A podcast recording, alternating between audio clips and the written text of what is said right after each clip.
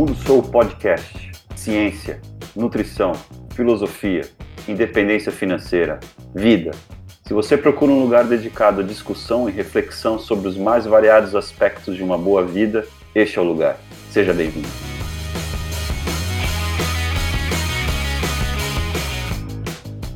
Então sejam muito bem-vindos aí ao primeiro podcast aí do seu, do seu host. É, Soul Surfer. É, o nome do podcast ainda não sei, pensei em chamar Mundo Soul, vamos ver o que vai acontecer, vamos ver também se eu sou um bom entrevistador. Eu tenho aqui um convidado. Primeiro, antes de falar do, do convidado, vou falar um pouco do, do que pretendo com, com, com, esse podcast. Eu tenho algumas, algumas premissas que eu gostaria de, de dizer.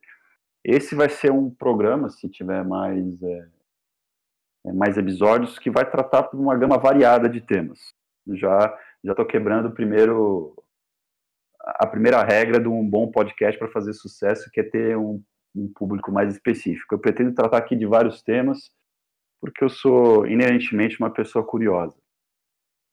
A segunda premissa é que eu vou me esmerar para procurar pessoas que em alguns tópicos pensem de maneira diversa da minha porque eu acho que, ainda mais na situação atual do Brasil, que a gente precisa ter é, discussões é, construtivas sobre os diversos temas. E nada melhor do que, do que pessoas que pensam diferente para fazer que a gente possa ter alguma visão que tenha escapado da nossa percepção. E a terceira premissa é que essas conversas, elas, em nenhuma hipótese, elas vão ser agressivas, vão tentar menosprezar ou diminuir quem quer que seja. É, serão diálogos sempre tentando ser construtivos e diálogos que primam pelo respeito, pela educação, porque atrás de uma pessoa que pensa diferente ou pensa parecido existe um ser humano, existe um pai, existe alguma pessoa que é idêntica a gente. Mas então, é, depois de falar mais ou menos o que pretendo com esse podcast. O meu entrevistado de hoje é um leitor do, do meu blog, é um, é um sujeito que se interessa por finanças. Ele me escreveu um e-mail muito interessante, me mandou uma análise dele sobre diversos tópicos relacionados ao coronavírus. Foram quase 10, 12 páginas, achei muito interessante, com muitos temas muito temas diversos e opiniões é, de alguma maneira muito interessantes. É, algumas concordo, outras não concordo, outras eu não entendo tão bem. E, e o que é legal para falar sobre esses diversos temas que ele é um professor universitário ligado a ciências biológicas. Então é alguém que estudou isso, conhece muito mais do que eu sobre esses temas e acho que vai ser algo bem interessante para muitas pessoas. Ele, por uma questão particular, preferiu não ser identificado, mas ele gostaria de ser chamado de cientista investidor, que achei um nome bem interessante. Então, cientista investidor, me fala um pouquinho sobre você, do que você, né, no, uh, a partir dos limites que você acha para não poder ser, que não quer ser reconhecido. Então, fale um pouco por você e fale um pouco mais de por que você não quer ser reconhecido, porque isso é uma matemática muito comum das pessoas que têm blog de finanças, de não quererem, quererem preservar o um anonimato. Então, fala um pouquinho mais sobre você e fala mais um pouquinho por que você quer preservar esse anonimato. Prazer estar aqui conversando é, com você. Eu, como você já falou, eu sou um leitor do blog faz bastante tempo. Na verdade, toda a, a finansfera, é, digamos assim, de investimento, faz muitos anos que eu leio, porque eu também estou na, na, corrida pelo, pelo popular FIRE, né? É, ficar financeiramente independente e aposentado precocemente. Embora eu tenha certeza que eu não vou conseguir me aposentar, eu só quero ter um, um pé de meia suficiente para sustentar os meus, digamos assim, sustentar meu padrão de vida enquanto eu me dedico a outros hobbies, certo? E como você falou, é, eu vou me apresentar rapidamente. É, eu sou professor é, universitário federal, já faz aí, estou há 10 anos na luta já dentro da universidade, sem ser aluno, né, como profissional. E eu atualmente trabalho numa grande universidade brasileira. Assim, eu não tenho como disfarçar que eu sou gaúcho porque meu sotaque entrega, mas é eu, não, eu não estou hoje no meu estado de origem, estou em outro lugar, é, numa universidade até famosa, assim. É. E a razão do anonimato é que assim o, o mundo ele anda estranho. É, como a questão da, da internet a gente hoje consegue ter contato com, com todo mundo, é, quem diria que eu, como leitor do seu blog, eu conseguiria escrever um e-mail comentando um, uma série de posts que você fez sobre o coronavírus e a gente estaria agora aqui conversando e gravando para diversas pessoas. Em sala de aula, é, eu estou enxergando os alunos. Eu dou aula mais ou menos para 50, 60 pessoas numa turma. Agora, e eu consigo olhar para a cara deles. Se eu estou falando uma bobagem, se eles não gostam do tom que eu falo, eu consigo mudar isso em tempo real. Na internet, não. Gravando podcast, eu não sei que público eu vou atingir, eu não sei como que a pessoa vai interpretar as mensagens que eu que eu tô falando aqui, né? E tipo assim, eu tenho um certo receio. É bom, né? Digamos assim, preservar um pouco a intimidade, porque a gente já está bem. A privacidade hoje em tempos da internet ela já está bem escancarada. Né? Sim, vou, vou falar mal de alguém, vou xingar alguém? Não, mas é uma questão de proteção, até porque eu sou pai, eu tenho filhos, né, de escolar, então é melhor evitar certas, certos problemas que eu nem sei que tipo de problema, assim, o desconhecido dá medo, sabe? certo? É, eu espero que depois que eu for é, fire e tiver independente e não tiver ligado a nenhum trabalho, que, que bem ou mal trabalho para o governo hoje, e é um governo de certa forma estranho. Então, depois que eu tiver nenhuma, mais nenhum vínculo com nada, tiver totalmente independente, eu, eu sei lá, crio um blog, vira escritor, faço alguma coisa e coloque meu nome verdadeiro. Ah, interessante, meu amigo. Assim, até como é, ouvintes, é o primeiro podcast, eu não consegui entender, eu gosto muito, eu ouço muito podcast. Eu, eu como também sou pai, tenho uma, uma criança linda de um ano e quatro meses, eu ajudo muito aqui nas tarefas de casa, eu lavo louça, e eu sempre estou ouvindo podcast. Se eu estou lavando louça, eu até gosto de lavar louça, porque eu fico ouvindo os podcasts, se eu estou fazendo exercício, eu faço bastante exercício no decorrer do dia, e os podcasts lá fora são muito diferentes dos podcasts do Brasil, que são podcasts longos, né? O Joe Rogan, que é um cara que eu gosto muito, é um cara sensacional, assim, ele é, ele é um cara muito engraçado, parece que ele nasceu para coisa, são podcasts que têm quatro horas, né? é. né? E Joe assim, Rogan, é algo... Eu parei de ouvir porque eu não tenho muito tempo, às vezes. É, e são podcasts muito longos, assim, mas às vezes eu três, quatro horas, porque é, os temas vão surgindo. Então, você falou tantas coisas aqui, eu fiz uma série de perguntas, você já falou algumas coisas que já me surgiu umas três, quatro perguntas novas. Mas para não abrir muito, porque eu gostaria de, de focar no tema coronavírus, até porque foi é, esse, o, esse o tema do, do e-mail que você me mandou, eu duas coisas bem interessantes. A primeira, você como professor de ciências biológicas, essa questão da internet e essa questão da gente não ver o que a outra pessoa, uh, como a outra pessoa está reagindo à, à conversa, acho algo muito interessante, algo muito preocupante também. Porque você, como professor de ciências biológicas, sabe que na nossa evolução, a nossa evolução foi muito pautada é, por sinais que outros seres humanos, é, de alguma maneira, mostravam em relação ao nosso discurso, à nossa fala. É, o aperto de mão, pelo se eu posso estar enganado, mas o aperto de mão veio do ato de mostrar na, é, que você tinha mãos vazias e você não tinha nenhuma arma, você não era uma ameaça. As próprias expressões faciais, né? A gente é muito, o nosso cérebro é é uma máquina fantástica de analisar expressões faciais, de medo, de repulsa, ou seja o que for, e algo, pelo que eu já li, é algo de um dos problemas da inteligência artificial. A inteligência artificial não consegue ser tão perfeita, longe disso, de reconhecimentos faciais, de o impacto que o discurso está tendo.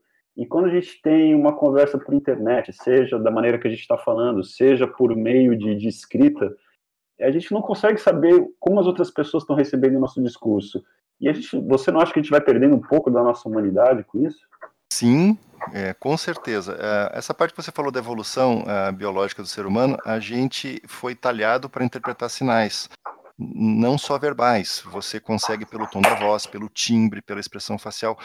Porque assim, pensa o seguinte: é, vamos fazer todo. Eu vou, eu vou traçar uma linha aqui, eu não quero me estender muito, mas eu tenho que traçar uma linha é, evolutiva para poder chegar no meu, no meu pensamento final, certo? Vamos lá.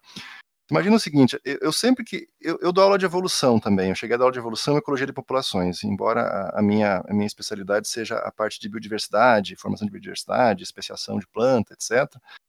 É, eu dei aula de evolução bastante e eu fiz questão, sempre quando eu dou aula de evolução, de falar que a evolução ela não é só aquela evolução que você tem genes selecionados para lidar com um ambiente que está que, que tá em mutação. Você tem uma nova, uma nova questão ambiental e aquelas, aqueles indivíduos que têm uma adaptação prévia, porque é, para lidar com aquele, com aquele novo desafio ambiental, eles acabam se reproduzindo mais, e aqueles que não têm essa adaptação prévia, eles perecem, e aí, com o passar dos, das gerações, só vai permanecer aqueles indivíduos que são bem adaptados ao meio, tá? Isso é assim, a mutação é por acaso, a seleção não é. Tá? Esse é o primeiro ponto. Depois a gente pode até voltar nisso. Mas assim, que, qual é o grande desafio do ser humano? O ser humano ele é bípede. Nós andamos sobre duas pernas. E isso assim é, foi muito útil na época que você teve um, uma grande seca numa região da África que as florestas encolheram e você teve uma savana, assim, uma vasta planície savana.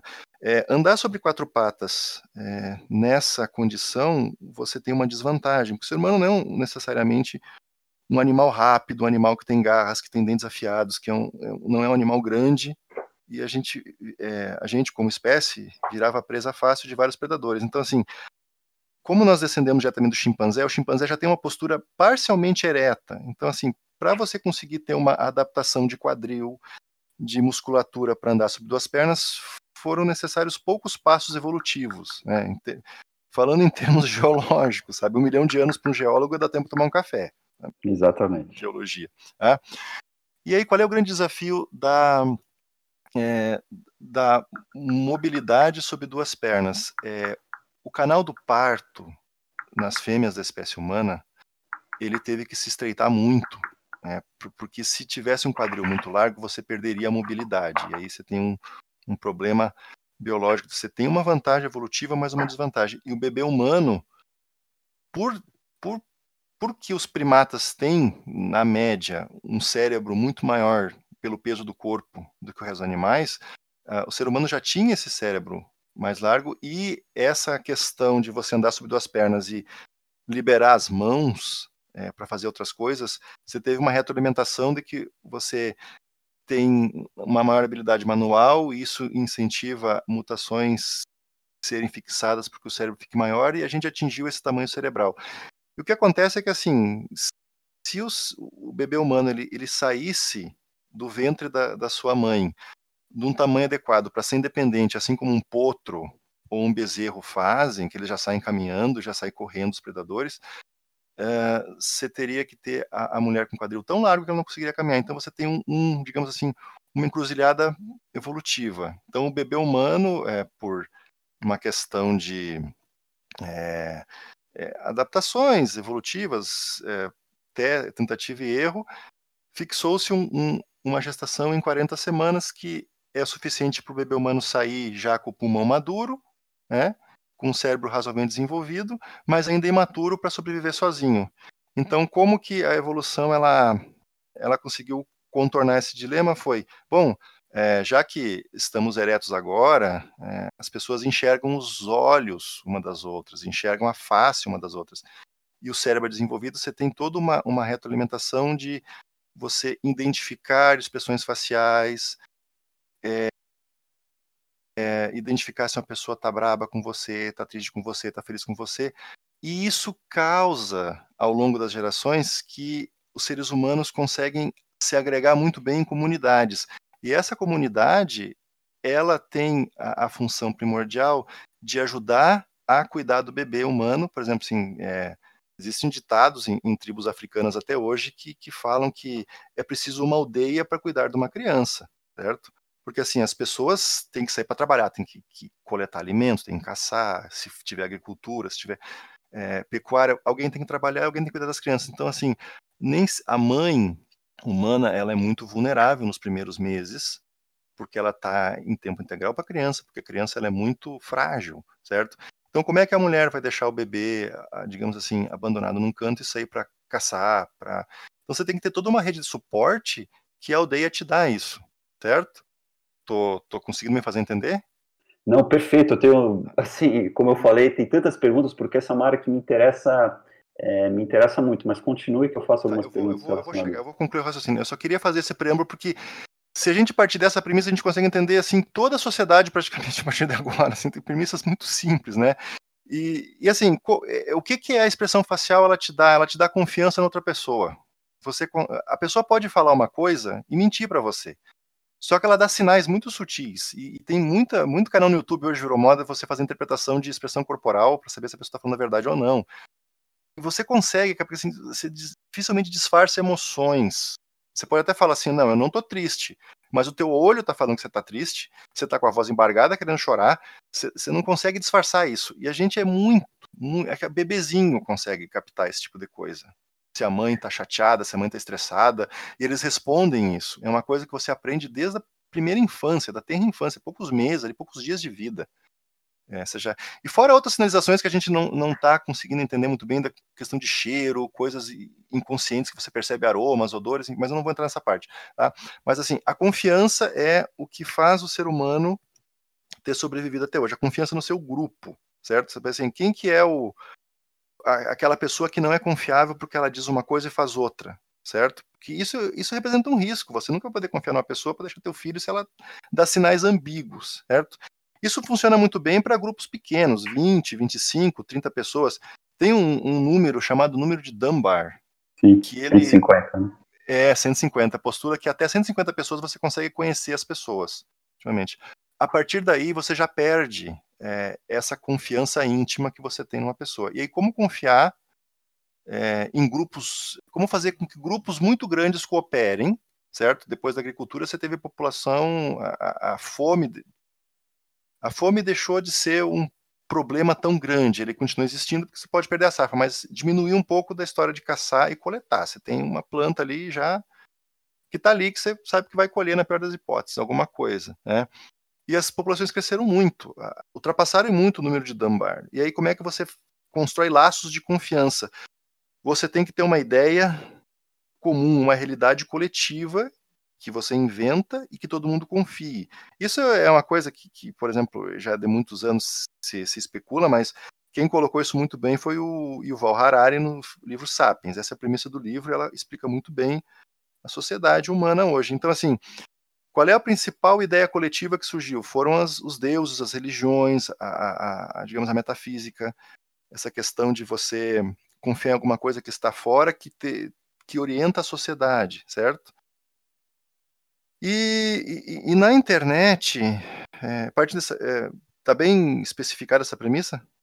Sim, perfeito. Sim, perfeito? Ótimo. Então eu vou partir daqui agora. Não vou me, me, me estender muito nisso, que está muito pano para manga, tá?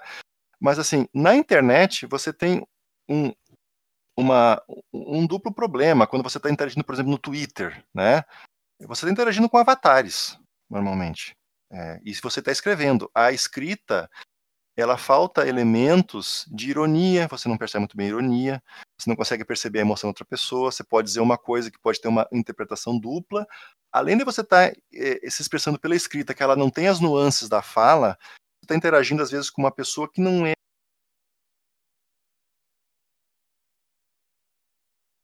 fica aquele ser como um humano e aí você não consegue ter empatia, certo?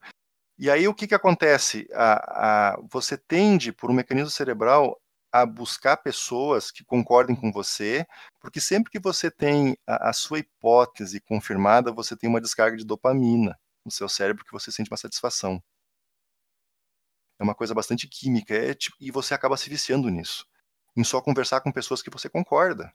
Né? E aquela pessoa que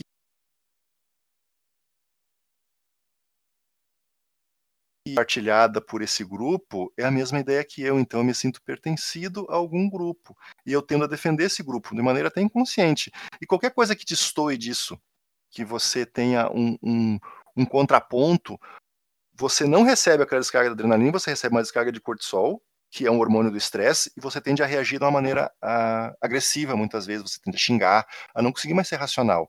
Então aí se criam as bolhas de internet. O grupo meu, que concorda comigo, é, que eu converso com essas pessoas, é a minha realidade inventada, e o grupo ao contrário é meu inimigo. E, e soma-se a isso que você não reconhece os outros grupos como pessoas humanas, você tem. É, tá feita a porcaria, digamos assim, certo? Então, assim, por isso que é, é interessante é, você saber disso, ter consciência disso, para evitar essas armadilhas, que são bem inconscientes, certo? E não, Guilherme, só. Não fala. Hum. Não, então, pô, só respostas, eu anotei algumas ideias. Acho que não vamos entrar em todas elas, senão não, nossa não, conversa não, vai ter três, quatro horas. Não, não. Mas, é. mas eu achei muito interessante, por exemplo, é um, é um fato que é pouquíssimo explorado a relação como houve a diminuição do, do, do, do canal vaginal, onde por, por, onde os seres humanos nascem, por uma questão dos seres humanos poderem ser bípedes.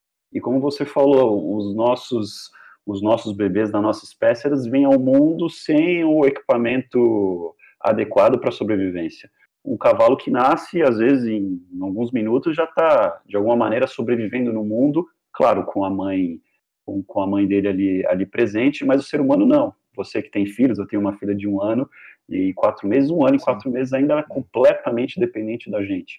O que não é algo muito normal nas espécies, na verdade não é nada normal.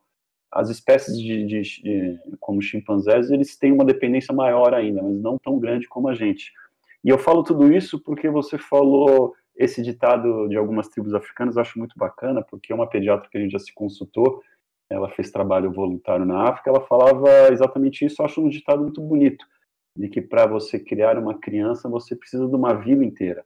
E é. hoje, cada vez mais, a gente está é, individualizado, né? É uma família, às vezes as famílias são cada vez menores, porque teve menos filhos, a gente uhum. não conversa nem com, com o vizinho, e a própria criação dos filhos, por mais que a gente tenha acesso a mais medicamentos, a melhores escolas, ou alguns confortos que os nossos pais ou avós não tiveram, a gente perdeu um pouco essa questão do coletivo, de quão difícil é criar um, um, um ser humano e, e quão importante é a presença de, outra, de outras pessoas nessa criação. E algo muito interessante que a gente pode fazer um link em relação ao coronavírus é que você, como já deu aula de evolução, sabe que a evolução, ela teoricamente só se importa até a sua reprodução. Né? Depois que você se reproduziu, se daqui cinco anos você vai morrer de um ataque do coração, teoricamente, para a evolução, isso seria indiferente. Mas eu vi um biólogo uma vez falando que algum, em relação aos seres humanos não seria tão assim, porque as pessoas de mais idade tiveram uma, uma preponderância muito importante na própria sobrevivência da nossa espécie. Eu estou falando aqui das pessoas mais velhas, uhum. porque essas pessoas mais velhas elas participaram da criação das próprias das crianças para que os homens fossem caçar e as mulheres fossem fazer alguma espécie de coleta ou ajudar na caça. Então, os anciões e as pessoas de mais idade tiveram um papel importantíssimo na evolução da nossa espécie. Então, talvez a constituição genética deles talvez importe, por mais que tenham passado da idade reprodutiva é uma ideia bem interessante que eu vejo às vezes alguns biólogos não se atentarem muito, é, principalmente eu que estudo muito nutrição, é, já vi vários nutricionistas falando, ah, isso aqui já passou a idade reprodutiva, então não, não teria importância. E apenas um, um parênteses, e você citou Harari, que é um cara que eu acho, assim, brilhante, não talvez porque seja o maior intelectual do mundo, mas porque ele tem uma habilidade, assim, incrível de resumir ideias complexas, por exemplo, resumir a, a, a história da humanidade num livro de 400 páginas, é, é, eu acho algo incrível.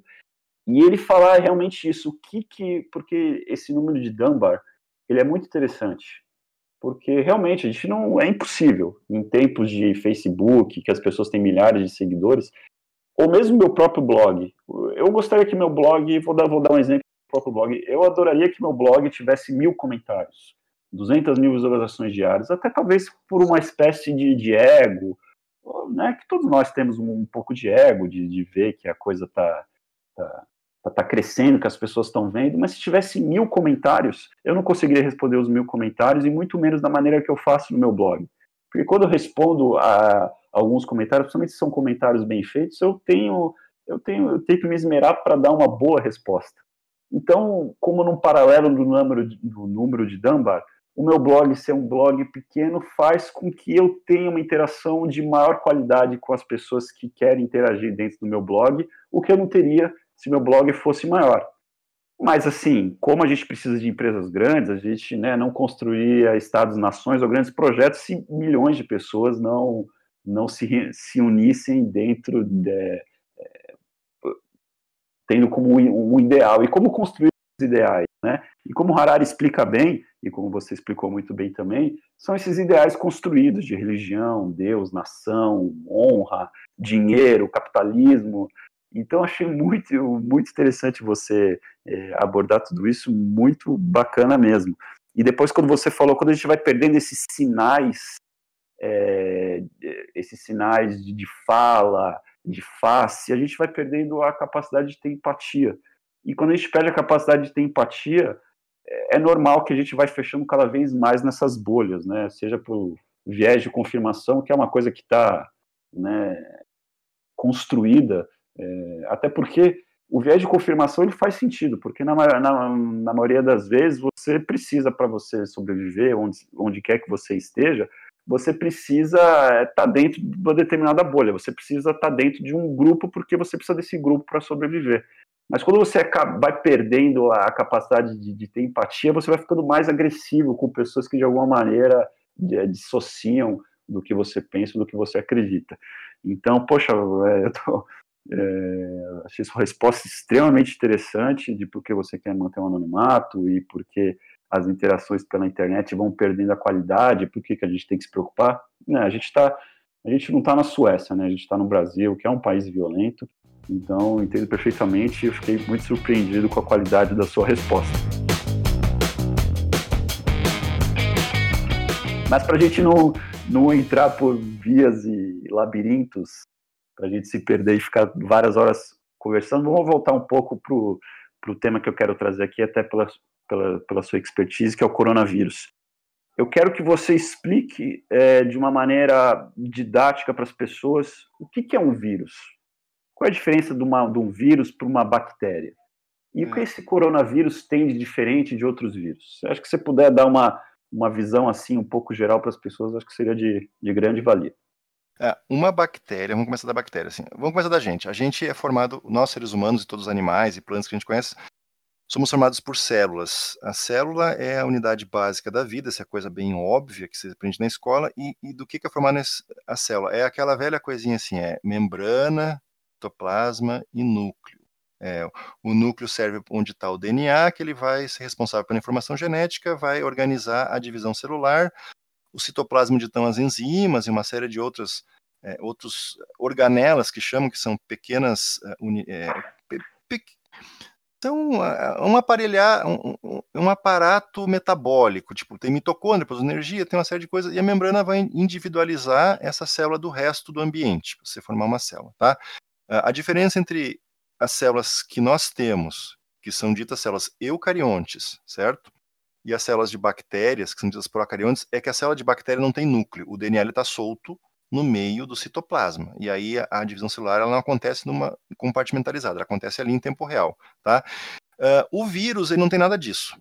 O vírus ele é um, um material genético, tanto DNA, que é uma fita dupla, que é igual ao da gente, ou um RNA, que é uma fita simples, é só uma fita, e envolto numa cápsula chamada capsídeo. Essa cápsula normalmente é formada de proteínas, tá? Só que alguns vírus eles ainda têm uma outra capa, que é a capa de gordura. Tá? E como é que o vírus ele se replica? Ele precisa, digamos assim, parasitar uma célula. Ele entra em, ele está ali no ambiente inerte, ele não sobrevive muito tempo, é, assim, exposto ao sol e tal. Até tem diversas discussões sobre isso, de calor e tudo mais, mas não vamos entrar nisso agora. Mas a questão é, o vírus ele está no ambiente e você entra em contato com ele. É, aí vai depender se for um vírus respiratório, ele vai entrar pelas vias nasais, ou boca, ou olho, as vias aéreas superiores.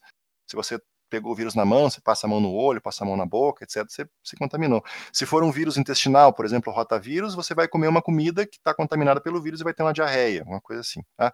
o que, que o vírus faz quando entra no organismo? Ele vai procurar células que ele tem afinidade. Por exemplo, o vírus respiratório vai infectar células do trato respiratório superior, que é nariz, garganta, e pode eventualmente chegar ao pulmão, etc. E vírus intestinais, células do intestino, enfim, tá? Mas o que ele vai fazer na célula? Ele vai pegar, ele vai se acoplar na célula e vai descarregar o DNA dele para dentro da célula. Esse DNA viral dentro da célula, ele vai entrar no núcleo da célula em, em eucariontes, porque existem vírus de bactérias também. Ele vai procurar o DNA dele e vai, digamos assim, sequestrar este este DNA para o DNA da célula não fazer a, a, a função que a célula faz, e sim só reproduzir o DNA do vírus. A célula ela passa a ser um, digamos assim, um escrava do vírus, tá? Eu estou fazendo bastante metáfora aqui para as pessoas entenderem, não é bem assim, mas é para ser simples, tá? Então, mas só... o vírus entra... Hã? Diga. Desculpe interromper, Guilherme, mas só para ficar, você está falando DNA no sentido mais amplo, né? Porque pode Sim. ser RNA. Tá? Não, estou falando DNA no sentido amplo. O material genético. tá? É, no caso do coronavírus é o RNA, mas o RNA vai fazer a mesma coisa. Ele vai entrar, vai sequestrar a maquinaria metabólica da célula e a célula vai passar a trabalhar para o vírus. Ela vai replicar o material genético do vírus. Quando existe é, o material genético e a cápsula do vírus, quando a célula, digamos assim, ela enche de vírus, ela acaba rompendo a membrana. E nesse momento de rompimento de membrana, o vírus ele se espalha na célula e vai infectando as outras células e você tem a, a doença, a infecção. Por isso que tem o tempo de incubação. O tempo de incubação é o tempo que o vírus ele fica dentro da tua célula, infectando células e se reproduzindo. Quando as células começam a estourar, digamos assim, é que você tem as manifestações. Aí você tem resposta imunológica, é da febre, aí da coriza, da diarreia. No caso do ebola, por exemplo, que ele infecta as células dos vasos sanguíneos, você tem as hemorragias, que é o que mata no ebola, e aí cada vírus tem uma, mas assim, basicamente o vírus ele é, ele é um ele é um organismo, né, entre aspas, aspas, aspas, que eles não tem como se reproduzir sozinho. Ele precisa parasitar uma célula para que a célula use a maquinaria metabólica dela para replicar o vírus certo? Ah, interessante. Eu, não, eu, realmente não sabia que o período de incubação era o período onde o DNA RNA está replicando dentro da célula, sequestrando o machinário, né, a, a maquinaria da, da, nossa própria célula, e é apenas a partir do momento que esse vírus sai dessa célula, que ele entra em contato no plasma sanguíneo, que a gente tem a resposta imunológica, que daí a gente vai ter, né, é, inflamação, ou febre, ou coriza, ou uhum. qualquer outra manifestação a depender do vírus. Ah, interessante, não sabia disso. É. E aí, nesse momento que o, você tem as respostas imunológicas. As respostas imunológicas é, adaptativa, no caso, que a resposta imunológica é uma coisa que você não conhece, né? É, e aí os vai entrar em. Assim, é um, é, um, é um processo muito difícil, eu não vou ficar entrando aqui, até porque eu fiz uma cadeira na faculdade, eu também não vou lembrar todas as etapas, vou falar besteira, mas assim, basicamente você tem macrófago, que são células do sistema imunológico, elas que elas vão devorar qualquer coisa estranha que está ali, ela vai pegar esse vírus e vai devorar, e aí, a partir do momento que devora esse vírus, ela vai pegar algumas partes do vírus e, e, e vai desmontar ele e vai soltar, tipo, proteínas da cápsula do vírus no sangue, que são chamados antígenos. Esses antígenos, eles vão é, ativar outras células, chamadas células T, uh, auxiliares, que vão é, fazer uma série de é, aí é uma resposta imunológica sistêmica. Aí o corpo vai passar a trabalhar no modo defesa. Você vai ter mobilização de uma série de glóbulos brancos do sangue, de leucócitos, para combater o vírus. Por isso que quando você está com uma infecção, seja ela é, bacteriana ou virótica, é, você tem faz exame de sangue e o médico vai ver lá assim, ó, você está com tais é, níveis de tal, tal glóbulo branco aumentado, então isso significa que pode ser vírus, pode ser bactéria. Tem alguns glóbulos brancos que eles aumentam com infecção por parasitas intestinais, tipo vermes, então o médico consegue identificar. Mas assim, aumenta. É o principal motivo é que o corpo ele combate e nesse processo você tem a febre, você tem toda aquela é, ele entra num modo manutenção, assim, e por isso que você fica aí de cama, muitas vezes não consegue fazer nada, fica sem vontade, dói o corpo, você fica com febre, você fica com todo um, um uma série de sintomas que te derruba para você diminuir teu metabolismo, você ficar quieto no teu canto, para o corpo ter energia para combater o vírus. Assim, é, grosseiramente falando, é isso que acontece na infecção bacteriana. E, eventualmente, é, em cima de 7, 10 dias, a maior parte dos vírus, o corpo dá conta sozinho, até porque não existem antivirais assim eficientes. Mas em alguns casos a, a, a, infecção é tão grande que o corpo não aguenta e você morre no decorrer do período. Tipo, ebola faz isso. Ebola é um vírus muito agressivo, porque te dá hemorragia, você perde é uma, é, você fica perdendo sangue, é difícil combater mesmo. Ah, o vírus da AIDS, por exemplo, por que, que você não consegue combater o HIV é, se a pessoa fica com AIDS a vida inteira? Hoje já tem um monte de remédio que, que diminui a carga viral, mas nos anos 80, quando começou, as pessoas morriam disso porque ele ataca justamente essas células T, que ela vai dar toda a cascata imunológica. Ele ataca essa célula. E aí você não tem a resposta imunológica, e você fica suscetível a infecções oportunistas, seu sistema imunológico para praticamente, né? Não, perfeito, eu achei... Não, sim, acho que ficou muito claro para quem está ouvindo, eu acho que ficou bem claro os mecanismos de ação. E é interessante também porque eu li um paper recentemente de que o, esse SARS-CoV-2, para quem está ouvindo, é, SARS-CoV-2 é o vírus que causa a doença que a gente chama de Covid-19. Exatamente que o, esse próprio vírus também atacaria o sistema imunológico, as células T, se eu não me engano. É, seria. É, como, como você é um biólogo, sabe que vírus são entidades orgânicas. Né? Há uma Sim. discussão se eles são seres vivos ou não. É, Trickies, né? Eles são como o próprio vírus do HIV, que está há mais de 20, 30 anos tenta fazer uma vacina e não se cons conseguiu, são é, entidades orgânicas complexas, né? E esse é um novo vírus e está vindo à tona diversos estudos sobre né, que ele não atacaria apenas é, células pulmonares, mas também ocasionaria trombose, é. atacaria o coração. Uhum. Então, até fazendo um gancho daí para perguntar para você, o coronavírus não precisa entrar em, em tantos detalhes técnicos, mas o que, é de diferente nesse vírus? A gente precisa temer esse vírus? É, agora vamos e já encaminhando para uma para uma uma questão que está envolvendo diretamente a vida de tantas pessoas no mundo. Há uma, há uma histeria em relação a esse vírus? Não há uma histeria? É, é um vírus perigoso, não é? Diz aí um, um pouco do que, que você acha complicado é eu, eu, falar se há uma histeria ou não, porque eu, eu, corro o risco de ser negligente, né? E assim, o que, que eu posso falar? O que, que acontece? Assim, a humanidade conviveu com epidemias a vida inteira. Nós estamos há assim, por exemplo, eu conheço gente que teve poliomielite, que hoje é uma coisa que você não vê. É, varíola, eu conheço gente que teve varíola. Era uma coisa que assustava muito as pessoas na época, porque você não tinha nem. pegava a criança e ficar paralisada a pessoa ia ficar cheia de pústula na cara, se não sabia se sobreviveria ou não.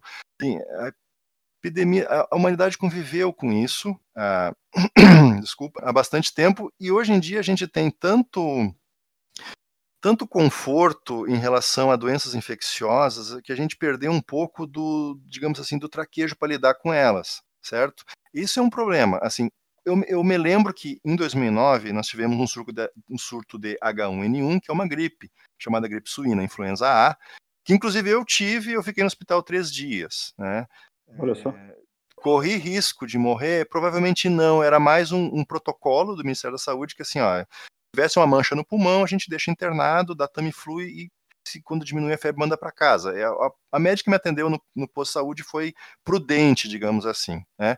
Porque a, a, Naquela época, o grupo de risco eram jovens, porque os idosos naquela época eles tinham tido contatos com outras gripes dos anos 60, até alguns já, na época da gripe espanhola, que era um vírus parecido, então teria uma certa imunidade e os jovens não. Hoje esse vírus ataca mais pessoas idosas, porque uh, o sistema imunológico ele já não está respondendo tão bem, existe um, um, um, decaimento ao longo da idade, porque a pessoa é idosa, e pessoas com comorbidades, é, principalmente porque quem tem diabetes, quem tem problemas cardíacos, justamente para essa fase, o vírus ele causa coágulos, é, tanto que um dos protocolos de, de é, para melhorar a, a de sobrevivência é da anticoagulante, da heparina, uma série de coisas, né? Então, assim, eu acho difícil falar de histeria, porque as pessoas elas realmente estão com medo, porque a, a, gente entrou numa zona de conforto bastante grande de grandes epidemias, certo? E, e é assustador, porque a nossa população, ela está uma população extremamente idosa já, tem uma série de países já a taxa de, de idosos supera a taxa de jovens entre 30 e 40 anos, tem um, um, uma questão demográfica muito grande e assim, como, até como eu falei no seu, na carta que eu te mandei, é, você não discute se, se a vida de um idoso vale ou não vale, porque é o seu idoso, é o Saint-Exupéry falando, você é responsável por quem você cativa. Se você gosta do teu pai, tua mãe, teu avô, tua avó, você não vai reagir de uma maneira desproporcional, você não quer saber se, ah, o vírus ele é uma mortalidade baixa, tá, mas se pegar o, a pessoa da tua família, tu vai sentir, vai ficar triste. Então, assim, existe sim, digamos assim, um certo exagero com relação ao vírus, porque ele não é dos vírus mais perigosos. A maior parte das pessoas, ela existem estudos cada vez mais que muita gente pegou o vírus e nem sabe. Eu nem sei se eu peguei o vírus e não tive sintoma, mas assim, quando ele, ele pega pessoas da família que estão vulneráveis, a pessoa ela não, não, quer que aconteça isso. Então as pessoas reagem de maneira, é, digamos assim, bastante humana. É bem, é bem intuitivo você reagir dessa maneira amedrontada, porque a gente não está acostumado. Na época, até, sei lá, antes da invenção do antibiótico, ali anos 40, por aí que o antibiótico ficou, a mortalidade era muito grande, as pessoas, hum, tipo assim, era uma coisa comum você ter, numa família de 12 filhos, seis morrerem antes dos 5 anos, isso é impensável hoje. Você tem um filho, dois, e eles vivem, e perder uma criança é uma tragédia. Na época, assim, eu acho que, eu não lembro se foi Voltaire, um desses escritores, falou assim: olha, eu perdi seis filhos na minha vida. Não posso dizer que eu não tenha ficado triste, mas o que, que eu vou fazer? Eu tive que seguir minha vida. Era o normal. Era essa a mentalidade. Hoje não. Então, essa forma de reação, as, muitas vezes as pessoas falam, ah, isso é histeria, isso é uma gripezinha, que isso é irresponsável, é, você dizer isso, porque assim, as pessoas elas têm medo pelas suas vidas e dos seus entes, entes, queridos, você não conhece, é um vírus novo, e, e, e você ter hoje uma, a, a, digamos assim, a sociedade do espetáculo, você estava vendo lá vários vídeos que eram fakes ou não eram fakes da, das pessoas caindo na China, tremendo, fechando casa, hospitais. Isso, isso bate o medo. E aí, por exemplo, assim, ah, não acontece nada. Aí chega no Irã e mata um monte de gente. Chega na Itália, que é um país desenvolvido, com um sistema de saúde já, digamos assim, eh, primeiro mundo, vai, mata um monte de gente. Chega na Espanha, mata um monte de gente nos Estados Unidos mata um monte de gente, é, você fica com medo, não, não adianta. Isso é uma coisa extremamente humana. Então eu diria assim que existe histeria sim, mas é uma histeria, digamos assim, é, ela, é, ela é uma histeria racional, certo? Tanto quanto isso pode ser verdade, esse paradoxo, mas é uma histeria racional. É uma, um sistema de proteção cerebral que a gente tem com relação ao desconhecido, certo? Eu não acho que as pessoas estejam erradas em exagerar, em usar máscara, lavar mãos, álcool gel. É, discutir o lockdown ou não lockdown, essa é uma outra discussão, certo? Mas por enquanto a minha resposta é essa. Não, perfeito, Guilherme. Até como você falou, é realmente, principalmente o Brasil não é primeiro mundo, mas é, principalmente quem mora em grandes capitais, a gente não passa por grandes surtos de, de doenças né, infecciosas. Tanto que nos países desenvolvidos o que, né, o grande foco são as doenças degenerativas, doenças cardíacas, câncer, Alzheimer, doenças autoimunes, porque realmente mudou, né? Desde a invenção dos, dos antibióticos e, e, as medidas de, de saneamento público no, no, começo do século, isso é uma coisa também que as pessoas não percebem tanto. A nossa expectativa de vida enquanto humano, principalmente nos países mais ricos, ela cresceu não porque a gente teve um grande desenvolvimento econômico, também teve o seu impacto, mas o maior impacto foi a diminuição da mortalidade infantil, principalmente o saneamento saneamento básico, né? Que o Brasil tem problemas sérios em, em, em relação a isso. É, eu só queria é, explorar um pouco mais esse tema com você em relação a comorbidades, porque a gente vai falar daqui a pouquinho de modelos, uhum. é, modelos é, Imperial College, Oxford, um modelo que você chamou a atenção, que eu já tinha lido do economista Samidana, não sei se eu falei correto o, o nome dele, é Samidana. É, as comorbidades, falam muito, por exemplo, na Itália, quando começou muitas pessoas morrerem, falaram, ah, na Itália tem muitos idosos. E eu vi um especialista, é verdade, mas nós aqui nos Estados Unidos, no especialista americano, temos muito obesos e diabéticos. Uhum. Então, talvez o vírus faça um estrago muito maior aqui do que talvez na Itália. E eu, como curiosidade, quando comecei a escrever a minha, essa série de coronavírus no, no meu blog, na parte 2 eu fui olhar os índices de diabetes. É, os índices de diabetes na Itália são muito menores do que no Brasil. Então, é, por mais que a gente tenha uma população pouco pouco, não sei se é pouco, mas uma população mais jovem do que na Itália, será que nós necessariamente temos uma população mais saudável? Porque talvez alguns ouvintes não tenham ido para a Europa, ou não foram para a Europa. Eu já tive na Europa algum, algumas vezes, inclusive na adolescência, eu fui jogador é, semi-profissional de xadrez, e é visível assim que na Europa as pessoas são mais magras, as pessoas, as pessoas de idade parecem ter uma, um nível um nível de saúde maior do que a gente vê nas grandes cidades brasileiras. Então, eu gostaria de saber a sua opinião. Será que o que a gente tem de população mais jovem, a gente já não tem de população mais comprometida por comorbidades? Olha, é, talvez. Inclusive, é, assim, que um dos mecanismos de, que, que fazem um vírus ele, ele causar complicações é uma resposta imunológica descoordenada que ele causa. Com, é, e assim, é uma resposta inflamatória descoordenada. O corpo ele se perde, digamos assim, falando bem leigo, e ele começa a atacar próprias células. Ele, ele dá uma ruptura nesse tipo de coordenação imunológica, que chamam de tempestade de citocina. Citocina é um, é um, é um marcador inflamatório que tem a ver com. Aí, aí não vou entrar em termos técnicos, mas existem vários artigos na internet, o pessoal pode procurar, tempestade é, Cytokines Storm em inglês, assim. E, e assim, não é, não está bem claro a questão de que se você já tem alguma, digamos assim, alguma inflamação oculta por uma questão de má alimentação, uma questão de, de um sobrepeso que você tem, porque a, a, a obesidade, o sobrepeso, a pré-diabetes, essa série de coisas, ela causa respostas inflamatórias. Inclusive, um dos exames que você faz é medir o nível de uma proteína, uma proteína C reativa, que ela dá um marcador de inflamação. Você tem inflamação de vasos sanguíneos, que podem levar a arteriosclerose, uma série de coisas que, que a diabetes causa. É, e, e, assim, se a pessoa já está um, pouco comprometida com esse tipo de, de, questão, que às vezes a pessoa nem sabe, às vezes a pessoa é magra, assim, ah, eu sou, eu sou, eu sou seco, eu sou magro, e como é que eu posso estar com alguma coisa? Você não sabe. Mal é, sabe ela. Sabe. Hã? Mal sabe ela. É, mal sabe ela. Às vezes você é aparentemente saudável, mas tem hábitos ruins, de alimentação, é sedentário, come muita porcaria, é, faz aquela coisa de, de jovem, mas assim, é, e você não sabe, né? E aí depois você vai acabar desenvolvendo uma obesidade lá depois dos 30 anos, que o teu metabolismo já não tá mais aquelas coisas e você começa a acumular gordura abdominal, principalmente em homens, né? É, gordura abdominal, aquela gordura visceral. Se, você talvez esteja comprometido com esse tipo de coisa, porque a obesidade em jovens ela aumentou muito de uns 30 anos para cá. Isso é visível quando você sai na rua. É sim, não, é. Se há uma epidemia, é uma epidemia de, de, é, e... diabetes. E o que eu acho interessante é que, talvez na mídia, porque a mídia não sabe, a mídia foca muito em diabetes, mas assim, eu que gosto de ler muito sobre o assunto, a diabetes é um contínuo.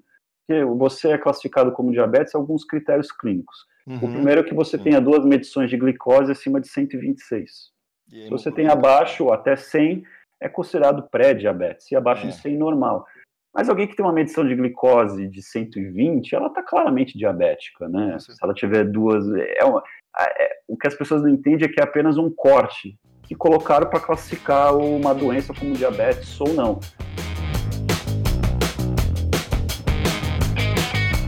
Então estamos de volta aqui. Tivemos um, um, um, problema técnico, tivemos que encerrar a primeira gravação. Voltamos dois dias depois. Agora é dia 1 de maio, Dia do Trabalhador, feriado nacional.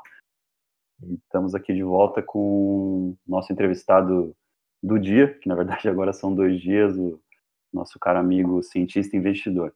Então, apenas para terminar meu raciocínio, é, quando a gente estava falando em relação à Europa, quando, principalmente no final de março, muitas pessoas estavam dizendo que talvez não fosse tão grave, até mesmo nos Estados Unidos ou mesmo no Brasil, pela questão da nossa faixa etária, da nossa pirâmide demográfica.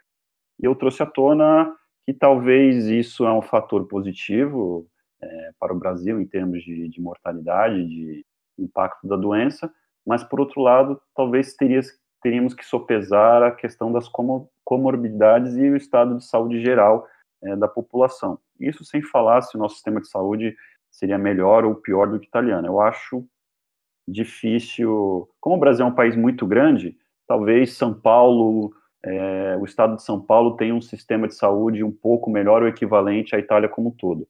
Mas a gente imaginar que o Brasil como um todo tem um sistema de saúde melhor do que o italiano me parece algo. Eu não sou especialista, não posso dizer, não tenho os números, mas me parece algo que não seria verdadeiro. E eu estava comentando um pouco sobre a questão da diabetes, que a diabetes tem alguns critérios clínicos, mas geralmente a diabetes é uma doença progressiva e ela tem um contínuo. É, o que, da minha própria experiência, experiência de todos, quando a gente anda pelas cidades brasileiras e vê a, a quantidade de pessoas é, claramente acima do peso, obesas, que os números de diabetes oficiais, eles não, eles são uma, quase que uma subnotificação do estado geral da nossa população. Se nós formos pegar realmente quem tem problemas metabólicos, seja com é,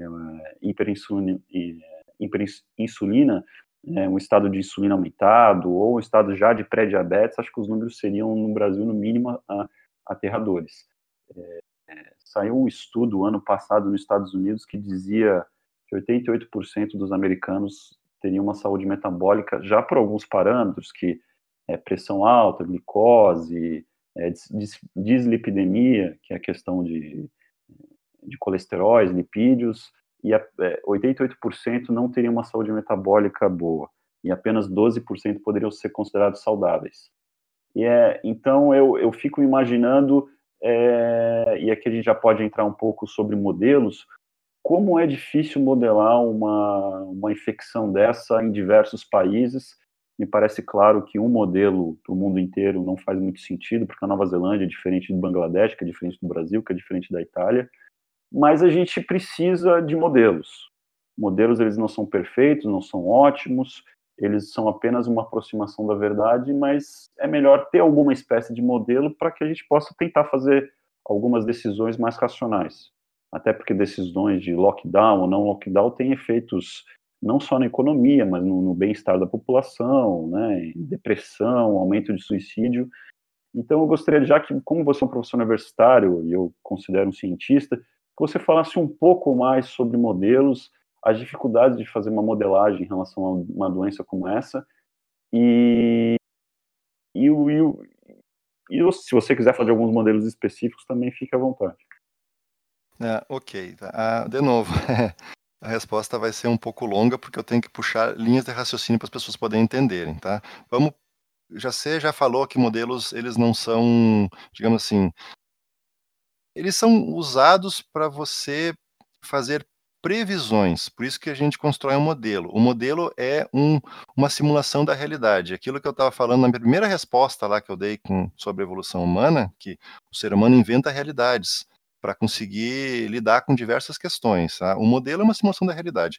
Por isso que existiu um grande estatístico chamado George Box, que ele foi um estatístico britânico, que ele tem uma frase que ele diz assim: uh, todos os modelos são errados, mas alguns são úteis, inclusive modelos de física. Quando você vai na escola, você vai ver, por exemplo, modelos de é, aceleração da, eh, de queda de corpos, modelos de pressão de gases, é, sempre está lá aquela, aquela, aquela ressalva na CNTP, condições normais, temperatura e pressão.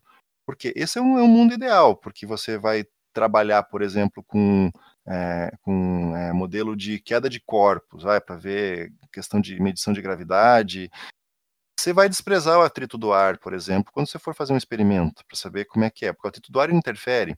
A própria água, ela ferve a 100 graus é, o nível do mar. Né? Se você começa a subir em altitude, ela ferve a uma temperatura menor. Então, assim, ele é algo que te dá uma previsibilidade do que vai acontecer, mas aí que é a questão, quando eu falo assim, ó, o modelo é uma previsão, as pessoas já ouvem que ele não pode falhar. As pessoas, elas interpretam previsão como se fosse uma profecia, né? E, e a profecia você não tem como falhar. Agora o modelo você falha, sabe? Só para dar um dado, assim, eu que trabalho com, com modelos ecológicos de formação de comunidades e para prever como é que comunidades vão evoluir ao longo do tempo, até tem a ver assim, ah, que, que, que, mudança climática vai interferir, como é que ela foi no passado, comunidades ecológicas, grandes florestas, campos, savanas, etc. Assim, os melhores modelos que a gente consegue explicam em torno de 40%, 45% da diversidade no local, e tu fica feliz quando tu encontra 40%, porque isso é um resultado bom. Ou seja, 60% da, da, da biodiversidade você raramente explica por algum dado, certo?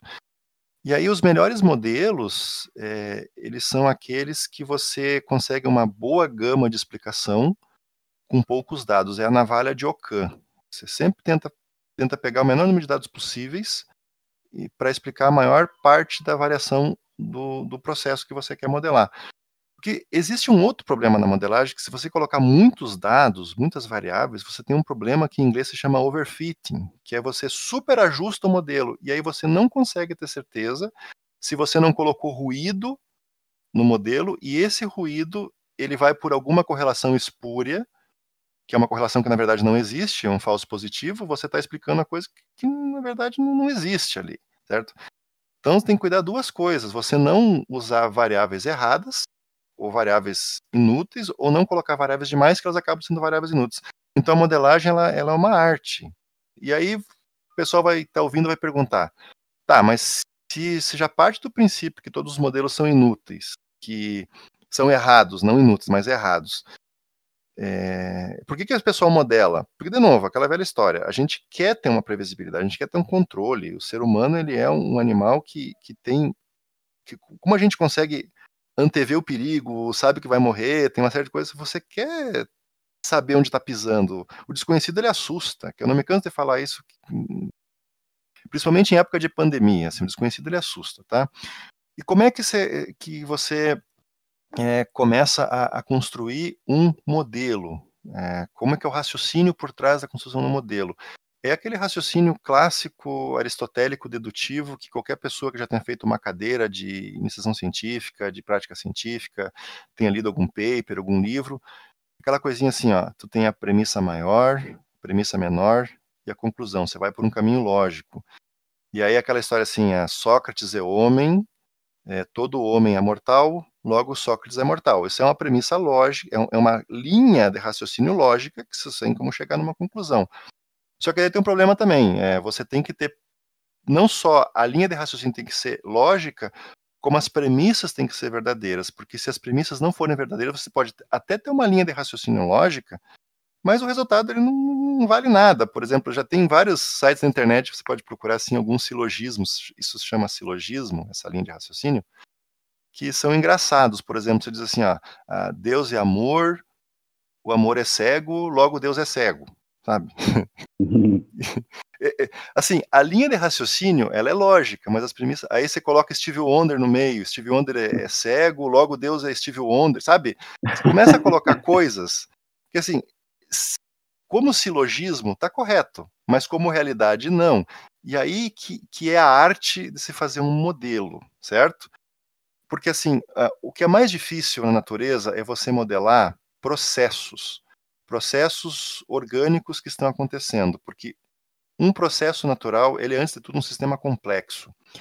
O que é um sistema complexo? É um sistema em que você tem tantas variáveis, é, algumas até desconhecidas que você nem sabe que elas estão interagindo, e elas estão interagindo de uma maneira tão tão, tão grande assim que você não consegue mais, depois de um certo tempo, traçar uma linha de causa e efeito. Você perde esta linha de causa e efeito porque a interação ela é aleatória, ela é grande, é, você perde a, a, conexão entre as partes, você só tem um resultado. É que nem você fazer um bolo, que eu sempre cito. O que, que é um sistema complexo? A culinária é um sistema complexo. Você fazer um bolo, você pega a farinha, você pega fermento, você pega ovo, você pega leite, pega açúcar, pega chocolate, depende do sabor do bolo. Se você colocar tudo numa colher e colocar na boca, vai ficar ruim. Você não tem. Agora, coloca tudo numa medida exata numa forma, coloca no forno para assar numa temperatura adequada, você tem uma coisa totalmente diferente, que é o bolo. Você não tem como prever o que vai sair olhando para a farinha, pro chocolate, para o ovo, para o leite. Até tem como prever, você sabe que sai um bolo, mas assim, você não sabe como é que vai interagir. Se você erra uma coisa, o bolo vai abatumar, ele vai colapsar, você vai ter um bolo ruim, vai ter um bolo com gosto de farinha. Assim, são é, é uma série de variáveis que você tem que colocar para interagir e você tem que colocar da maneira adequada para ser um resultado adequado. E tem outro problema também, você não consegue pegar o bolo e, e desmontar ele e retornar a farinha, o açúcar, ele é um caminho único, isso chama path dependency, você é dependente do caminho. Então, os modelos têm que levar em conta isso também. Então, assim, é, modelagem não é algo trivial, tá? E, e o pior ainda é. E, e sim, as pessoas vão errar.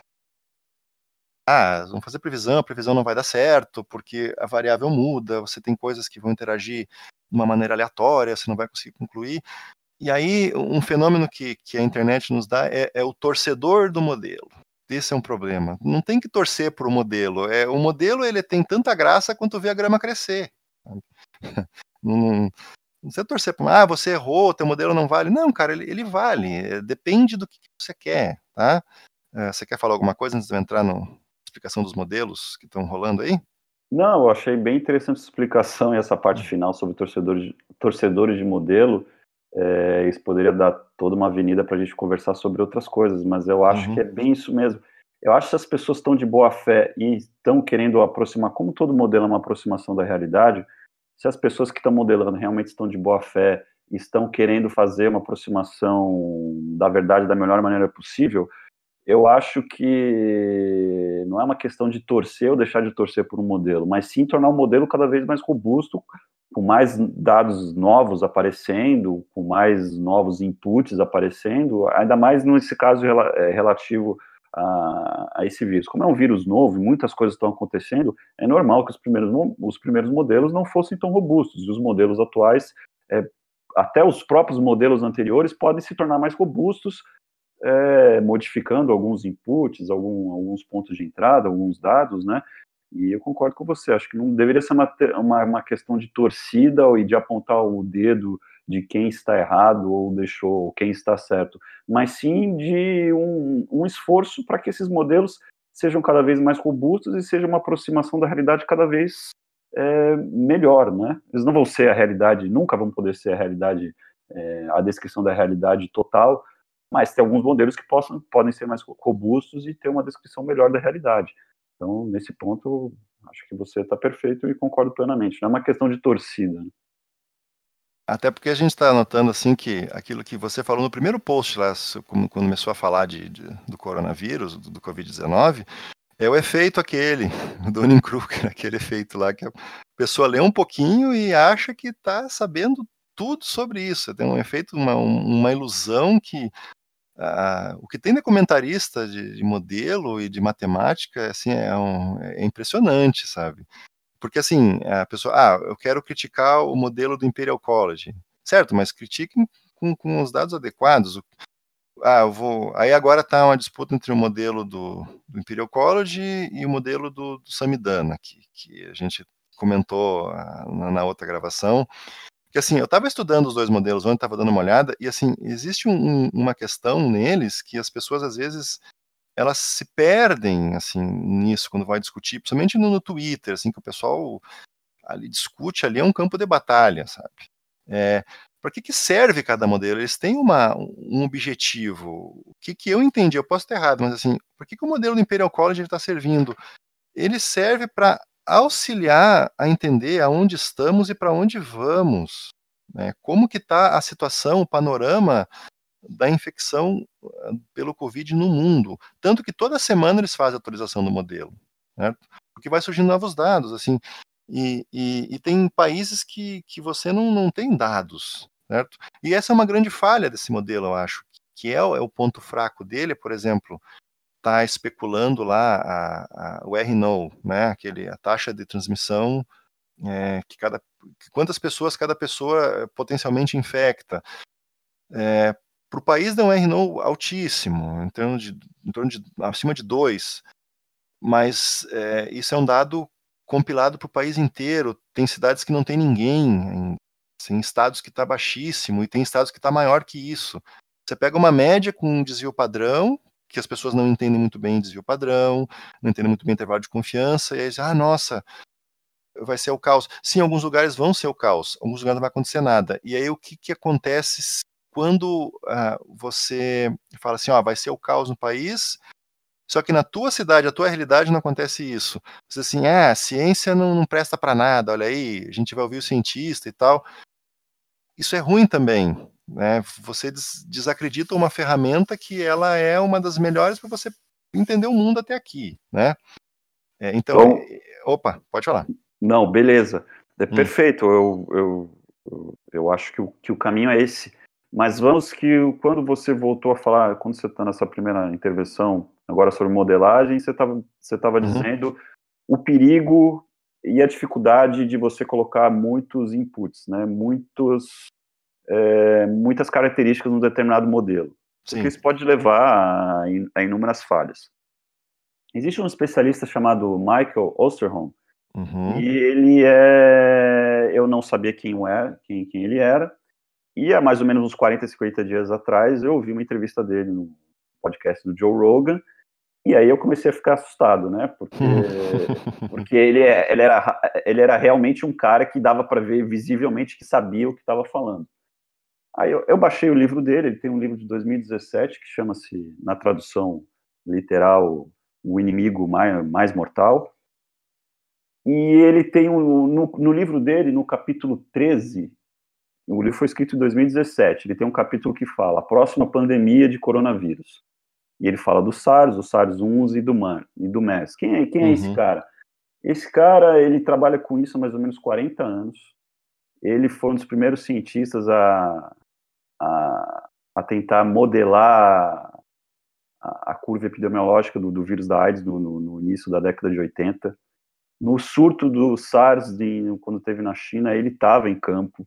2003, surto, eu lembro. 2000, 2000, no começo, é, final de 2002 é, até 2003. Uhum. Na, no, é, no MERS, que é as pessoas, mas é, uma, é um coronavírus também que surgiu é, provavelmente de uma contaminação de pelo que eu andei estudando, os morcegos são uma fonte, acho que eles têm centenas de coronavírus no, no, no organismo deles. E eles, né, de alguma, alguma mutação, eles conseguem passar por um hospedeiro, um, um animal intermediário, esse animal intermediário é, infectaria, quando alguma mutação ocorre, infectaria o ser humano, que é o que acho que aconteceu nesse novo vírus, que é o que aconteceu no SARS-1 e que é o que aconteceu no MERS, mas no MERS foram dromedários. Isso, é, tem uma, a taxa de incidência ainda é grande nos países ali, Emirados Árabes, ali, bastante camelo, dromedário. É, é pela, pela nossa sorte, é, o, o MERS é muito difícil de, de, de, ser transmitido humano a humano. Ele pode ser transmitido, mas é muito mais difícil do que esse presente vírus. E a taxa de letalidade é uma coisa horrorosa, de 40%, uma coisa que é, seria, o, é... seria quase o, seria não, se se, o, se esse vírus atual tivesse uma taxa de letalidade de 40%, a humanidade não, ter, não terminaria, mas seria o colapso do que a gente entende como mundo hoje. E ele estava em campo também. Ele disse, ele foi um dos primeiros a falar, olha, o pessoal está achando que esse vírus vai ter uma certa é, vai, no verão a, o índice de transmissão não é, não, é, não é tão alto, mas eu estava em Dubai com 45 graus e o MERS estava transmitido muito bem, obrigado. Por que, que eu estou trazendo o Michael Osterholm. Porque acho que bate bem com o que você falou, eu gostaria de ter a sua opinião, e a gente pode discutir daí especificamente o modelo do Samidana. Uhum. Ele fala assim, ó, modelos podem ter centenas com complexidades variáveis, com vários é, pontos de entrada. Eu posso colocar, eu posso no modelo dar mais atenção para a idade, né? Então, se eu dou mais atenção para a idade, provavelmente os países europeus vão, é, o vírus vai ser um pouco mais devastador lá. Eu posso dar mais atenção pela falta de saneamento básico, né?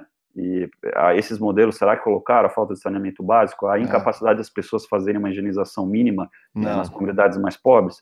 Uhum. Eu posso colocar em relação a diabetes, pré-diabetes, doenças cardíacas. Ele fala: você pode fazer tudo isso. Mas existem duas coisas que todo modelo tem que ter, e você me diga quais são suas premissas para isso, e a gente começa a discutir daí. Que primeiro é o índice de fatalidade da doença, e a segunda é a população suscetível. O índice de fatalidade da doença, para os ouvintes saberem, é se 100 pessoas são infectadas, é, quantas pessoas.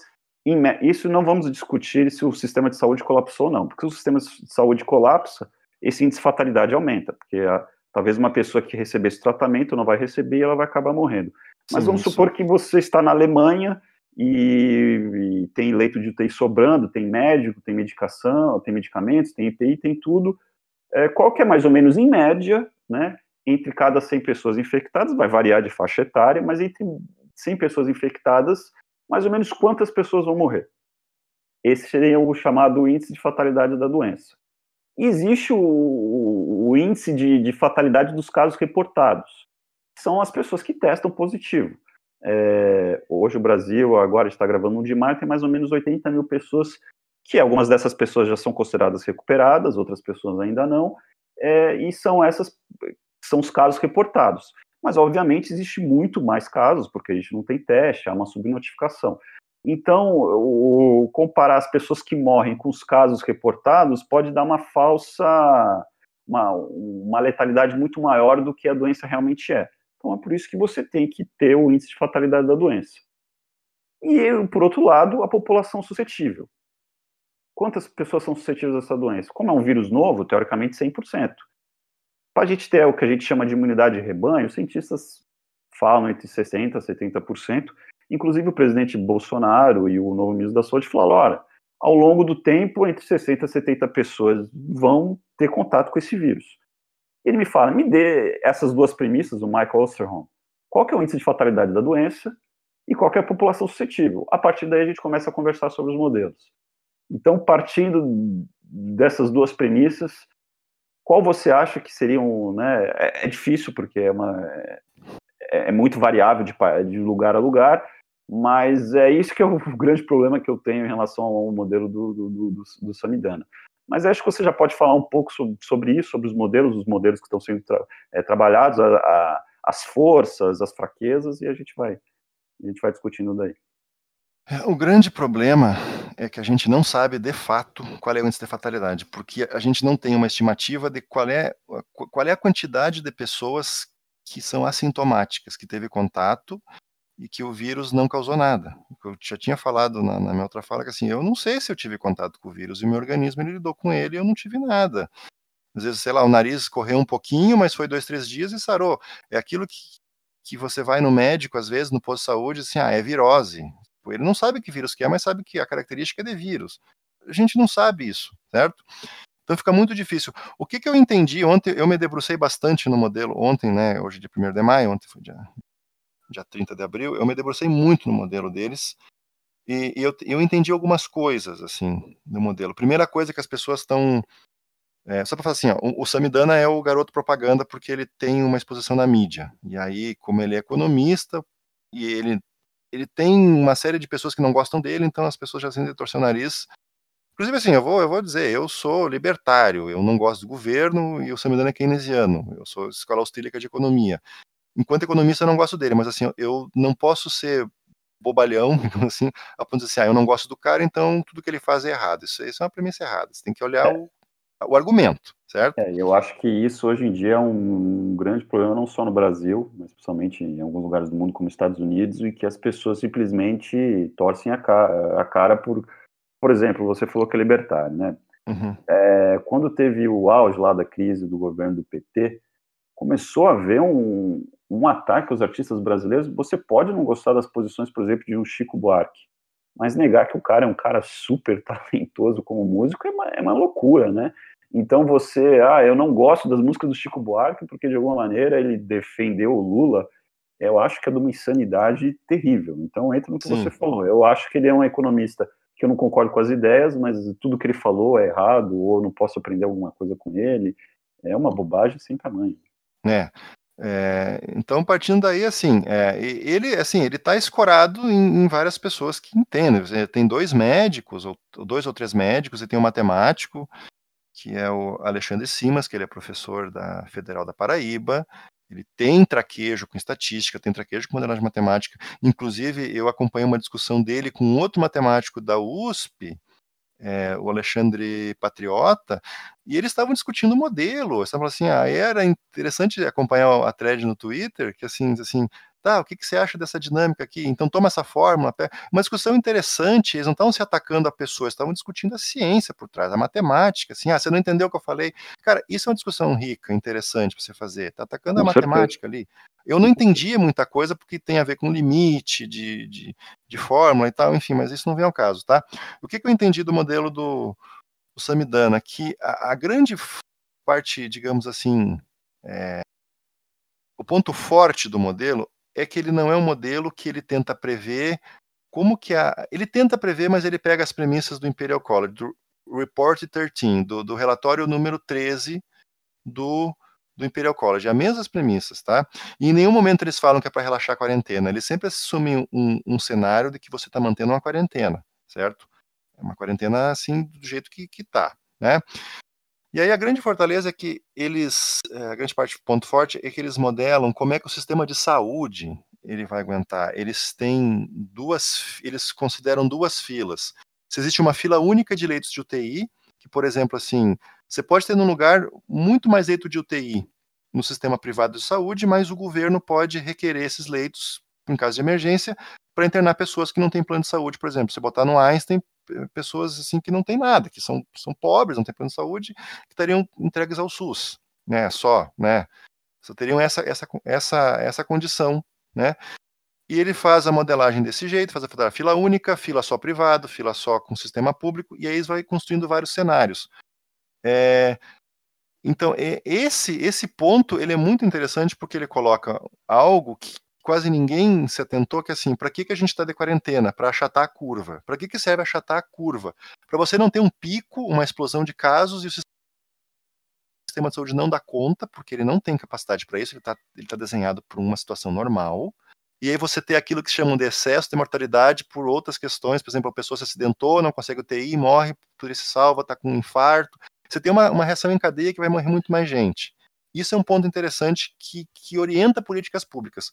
E assim, ele, tá model, ele modelou para São Paulo no começo, modelou para o Brasil e está comandando alguns estados. Amazonas, eu vi ontem que a, o Amazonas ele já colapsou o sistema de saúde. O sistema de saúde já era fraco antes. É, você não tinha muita capacidade, mesmo considerando fila única. No... Se, se, eu entendi certo, a, a, o Amazonas ele, ele já não estava uma situação confortável. Né? E aí tem os dados interessantes, por exemplo, é, o Brasil tem, por 100 mil habitantes, é, 20, em torno de 28,5 leitos de UTI. Estou de cabeça, talvez eu erre um pouco o número, mas é por aí, no Brasil inteiro, tá? mais concentrado no sul e sudeste. Tá? O norte e o nordeste são os, as regiões que têm uma situação um pouco menor. A Itália, ela tem em torno de 12 leitos de UTI por 100 mil habitantes. É um dado que eu não sabia. Sim. E aí eu fui buscar, tipo, por que que isso se explica? O pessoal especula que o país, sendo, o Brasil sendo um país extremamente violento, acidente de trânsito, assassinato, uma série de coisas que, que precisa de, você tem uma, os hospitais mais preparados para esse tipo de, de caso. Assim, isso é uma, uma especulação, né? mas esse dado existe. Tá? E aí, assim, o que, que é de fraqueza uh, no modelo dele? É, primeira coisa, eles assumem, isso é explícito, um RNO menor do que 1, que já está numa situação de uma transmissibilidade muito baixa entre indivíduos. E isso não se sabe, isso é um, uma premissa do modelo que eles colocaram lá, eu não entendi por quê. Tá? Aquilo assim, ah, e uma outra fraqueza que eu vi, que a gente estava conversando aqui, é uh, eles modelam por pirâmide etária, que o Brasil ele tem um número de jovens maior do que a Itália. Isso é explícito, isso a gente vê, a gente sabe que é assim. Na Itália já não é assim, a, o índice de idosos é maior. Só que não modelam comorbidades, e essas comorbidades que estão com problema, no meu entender, porque o que nós estávamos conversando antes, a gente não sabe quantos, quantos por cento das pessoas têm problemas ocultos é, de metabolismo que podem levar a uma, uma resposta imunológica descoordenada, podem levar a uma formação de um coágulo, a uma cardiopatia, a alguma, alguma outra complicação que a gente nem conhece ainda que o vírus tem, e a pessoa pode ser jovem, aparentemente saudável, e morrer. Posso, e... posso, posso só fazer alguma, algumas intervenções, assim, Sim. eu vejo vários problemas no, no, modelo dele. Assim, com certeza, se eu, é, se eu visse a discussão dos matemáticos, eu, eu, eu, não iria entender, mas eu volto novamente ao que o Michael Osterholm disse. Me dê seu índice de fatalidade da doença e me diz a população suscetível. Você trouxe a baila que não é possível saber o número de assintomáticos, e hoje é uma corrida enorme de vários lugares do mundo para fazer esses testes sorológicos para saber as pessoas que já têm anticorpos, que já foram infectadas e nem sentiram, ou sentiram um pouco e não fizeram o teste é, PCR que tenta medir a carga viral quando a pessoa tem está no começo da infecção ou os sintomas estão um pouco mais graves, mas existem dados saindo pelo mundo, né? Eu vi uma entrevista do, do Samidana ontem e, e que ele falou o que, que ele acha que é o índice de, ele acha o nosso modelo assume que há 99 assintomáticos ou não detectados para cada um detectado. Assim, não há, não há nenhum dado no mundo não. corroborando isso. Nenhum. Você tem que assumir, você assume. É, você se assume, mas, mas você está assumi, tá assumindo algo que os dados que estão saindo do, do né, de alguns exames de anticorpos mesmo os mais assim favoráveis à ideia de que há uma, uma, uma quantidade maior de assintomáticos estão jogando isso em 30, 35 vezes, né? não 100 vezes. E aí ele chega num índice de fatalidade da doença de 0,05%. Ou seja, é, a, cada 10 mil pessoas infectadas, 5 morreriam.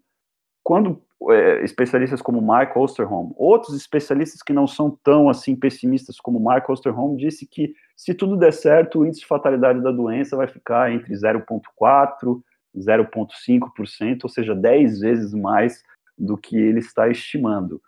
É, esses, só esses parâmetros básicos faz que, faça que a conta não feche.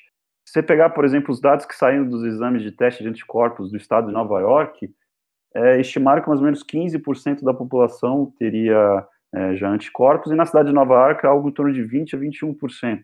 Uhum. 0,2% da população de, da cidade de Nova York já morreu. Então, é. assim, o, assim uma, um índice de fatalidade 0,05, ele não, ele não fecha nem com os dados que a gente está vendo de Nova York.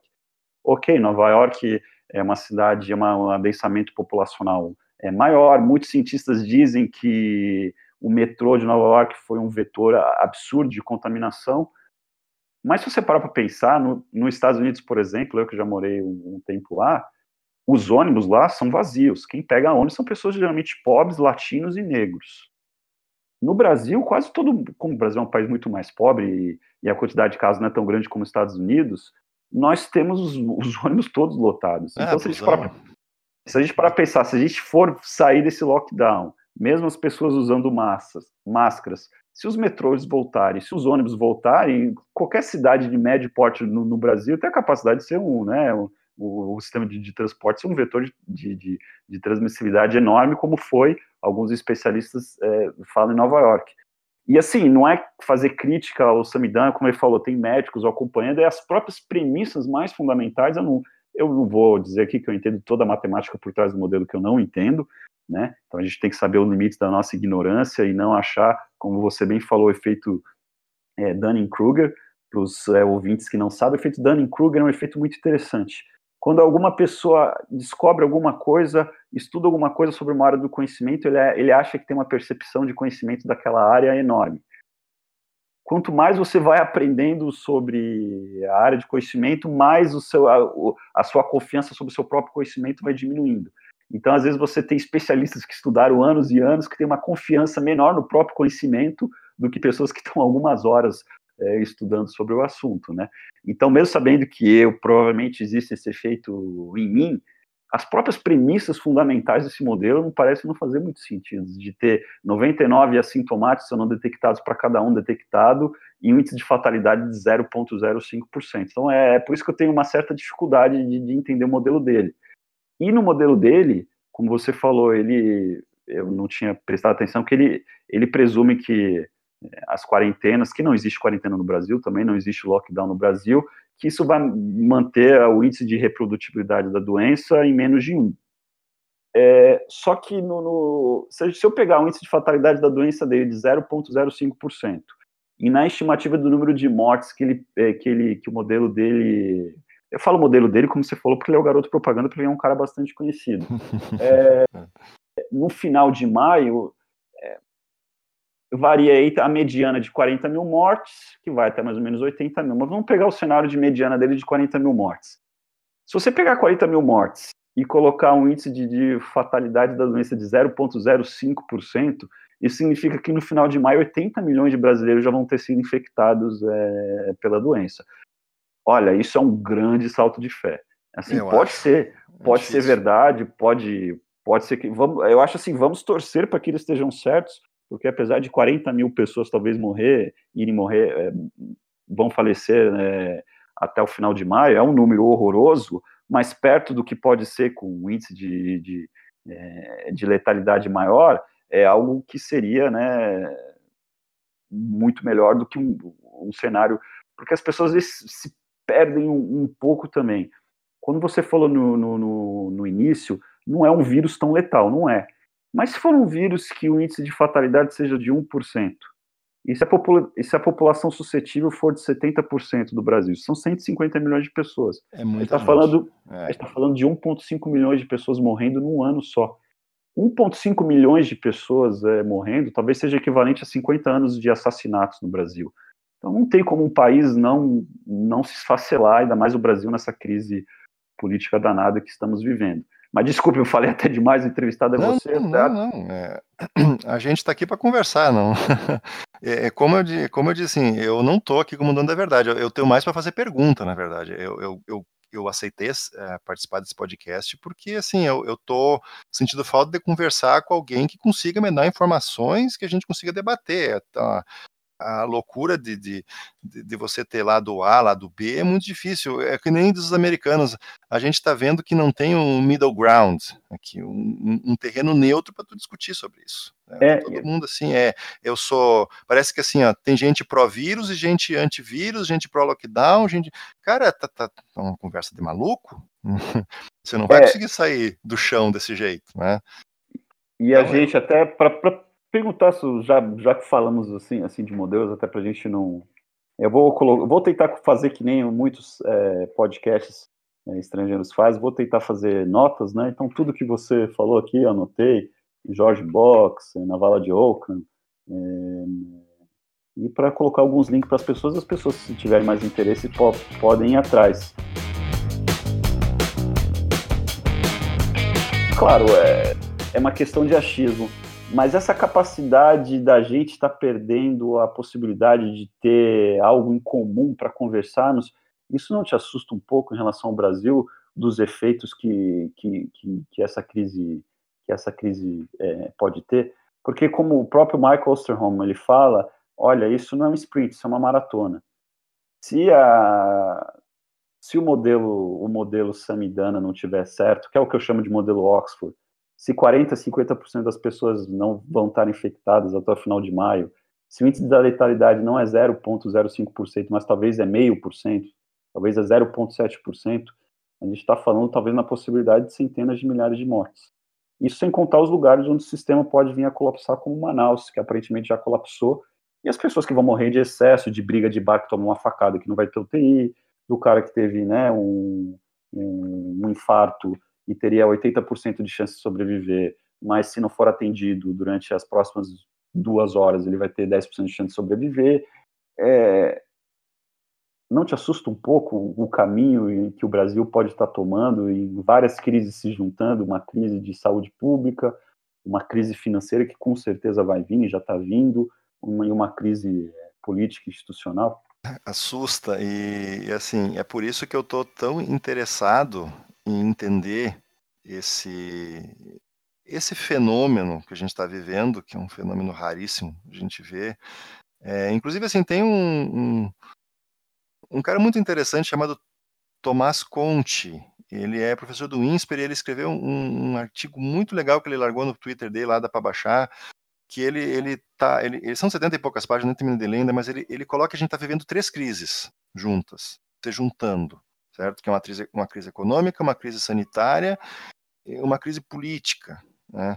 Assim, o, é, como eu já falei na, na, primeira intervenção, a gente já está dividido pela própria dinâmica de rede social. Sabe? Em 2009, quando teve o H1N1, a gente não tinha o WhatsApp, por exemplo. Então, assim, o mundo não parou e assim a doença aconteceu, as pessoas morreram, mas assim, e, e assim, eu me lembro da época que as mesmas teorias da conspiração aconteciam, a capas de revista e tudo mais. Só que naquela época, assim, psicologicamente, era uma gripe, então a pessoa já tende a ter menos medo da gripe, porque eu já peguei gripe 15 vezes, não morri, então, tipo, as pessoas têm, digamos, um pânico menor.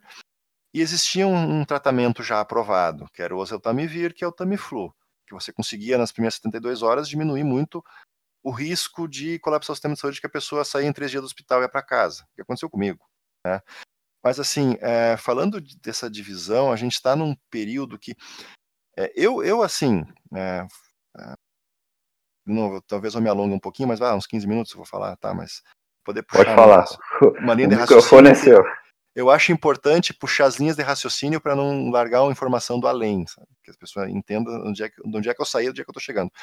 Ah, eu trabalho com evolução e modelagem ecológica, que é um, são sistemas complexos, tá? Sociedades humanas, é, interação sociais entre seres humanos, são sistemas complexos também. Então, e desde que eu tive filho, uh, meu filho está com seis anos, então em 2014 ele nasceu, foi logo depois daquelas jornadas de junho de 2013, que ninguém entendeu muito bem aquilo lá, existe uma série de explicações, mas assim, teve um trigger e as pessoas explodiram na rua. É, foi uma coisa absurda, assim, ninguém sabe de onde veio, aquilo foi, foi meio que uma onda que aconteceu, e aí levou todo um monte de desdobramento político. E eu fui tentar entender isso, pensei, mas de onde que vem isso aí?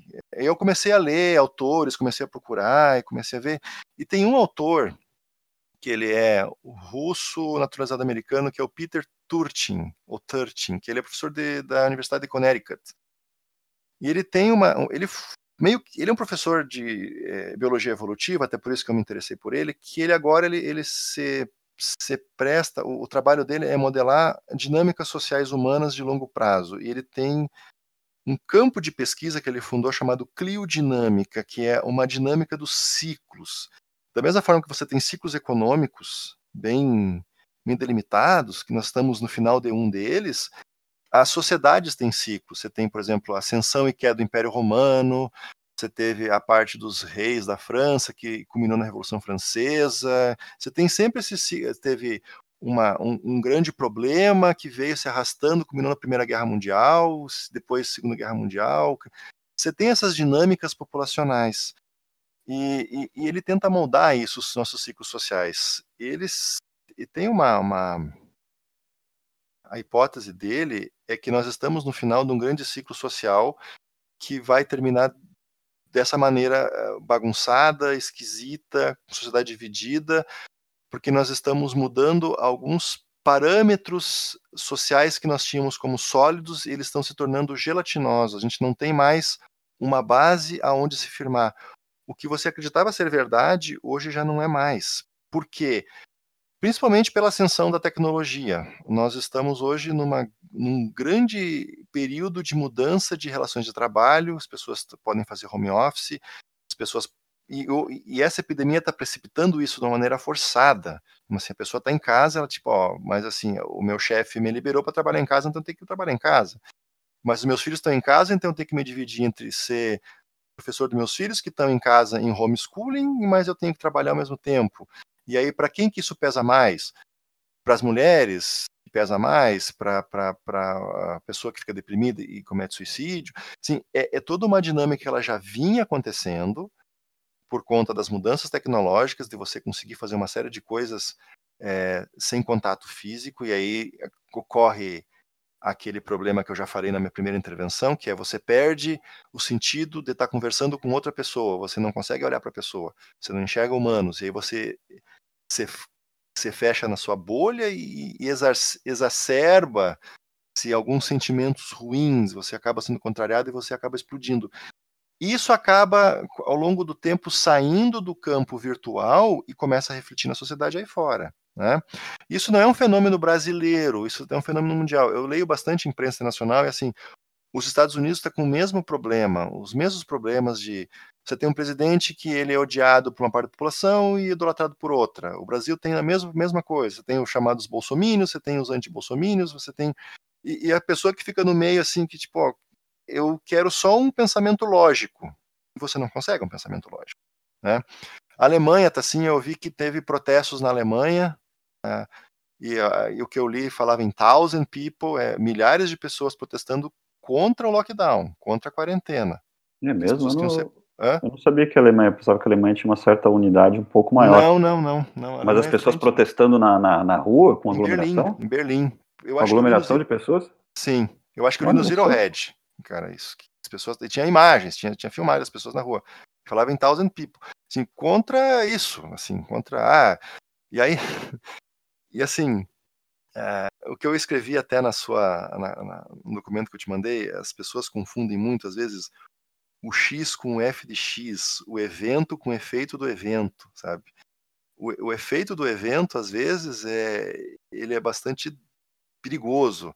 Por exemplo, a, eu, o pessoal fala muito, ah, são entidades globalistas, né? O que, que é o globalismo, certo? Ah, a teoria da conspiração.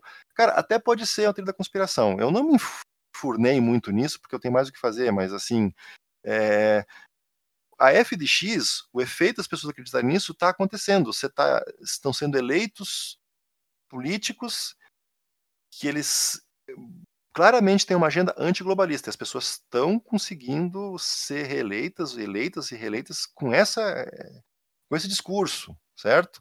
Assim, como que a gente vai, vai, vai conseguir conversar de uma maneira adequada para as pessoas entenderem se isso é verdade ou não é?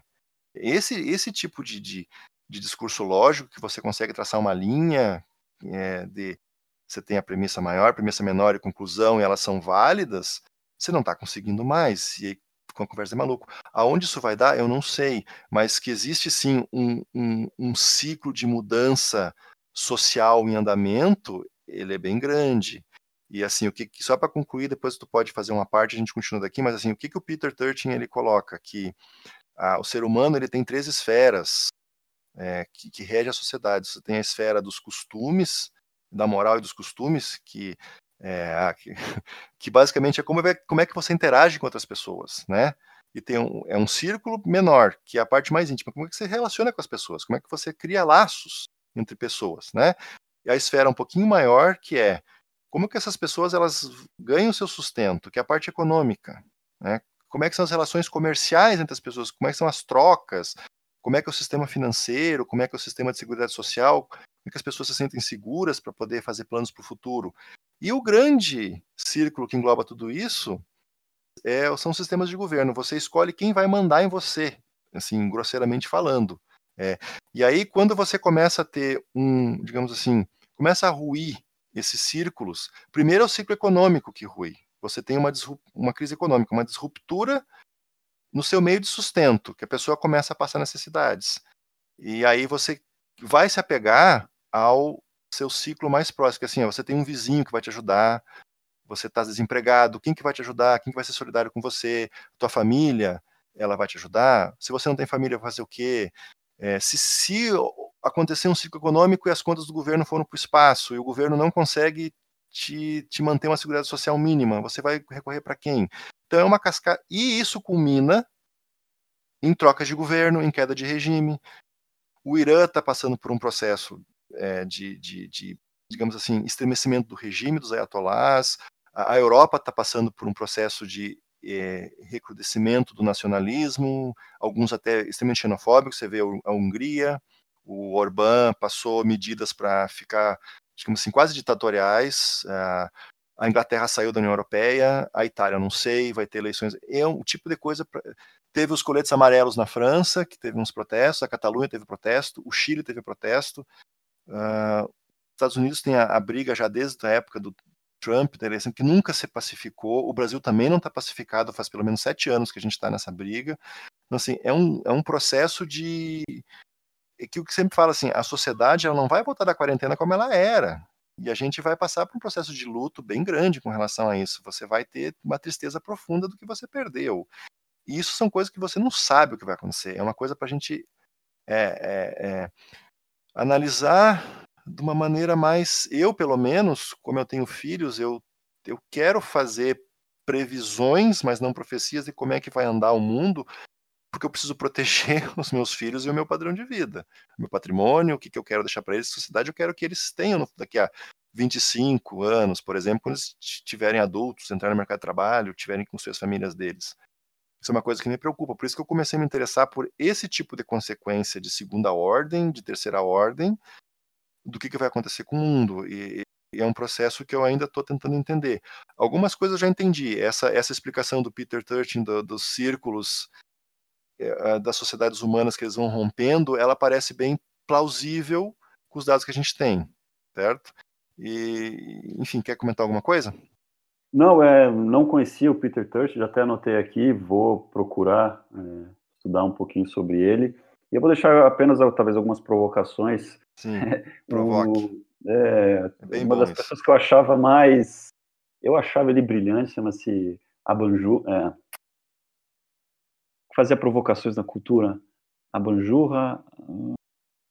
estou me confundindo com, com, o nome dele, mas aquele que era um, era um, era um ator, fez que, que Rei Sorreu, ele tinha um programa chamado Provocações. E eu achava ele brilhante, assim, na o forma. Abu Janra. Ah, isso, Abu Janra, isso. exatamente. E eu achava ele brilhante, a voz dele, eu achava uma voz, eu falava assim, nossa, que voz, cara, que entoação, o cara foi, parece que foi talhado para o teatro, né? Então, acho que nós precisamos mais de, de, de, de provocações. Então, vou deixar uma provocações para os ouvintes e, e, e até para você.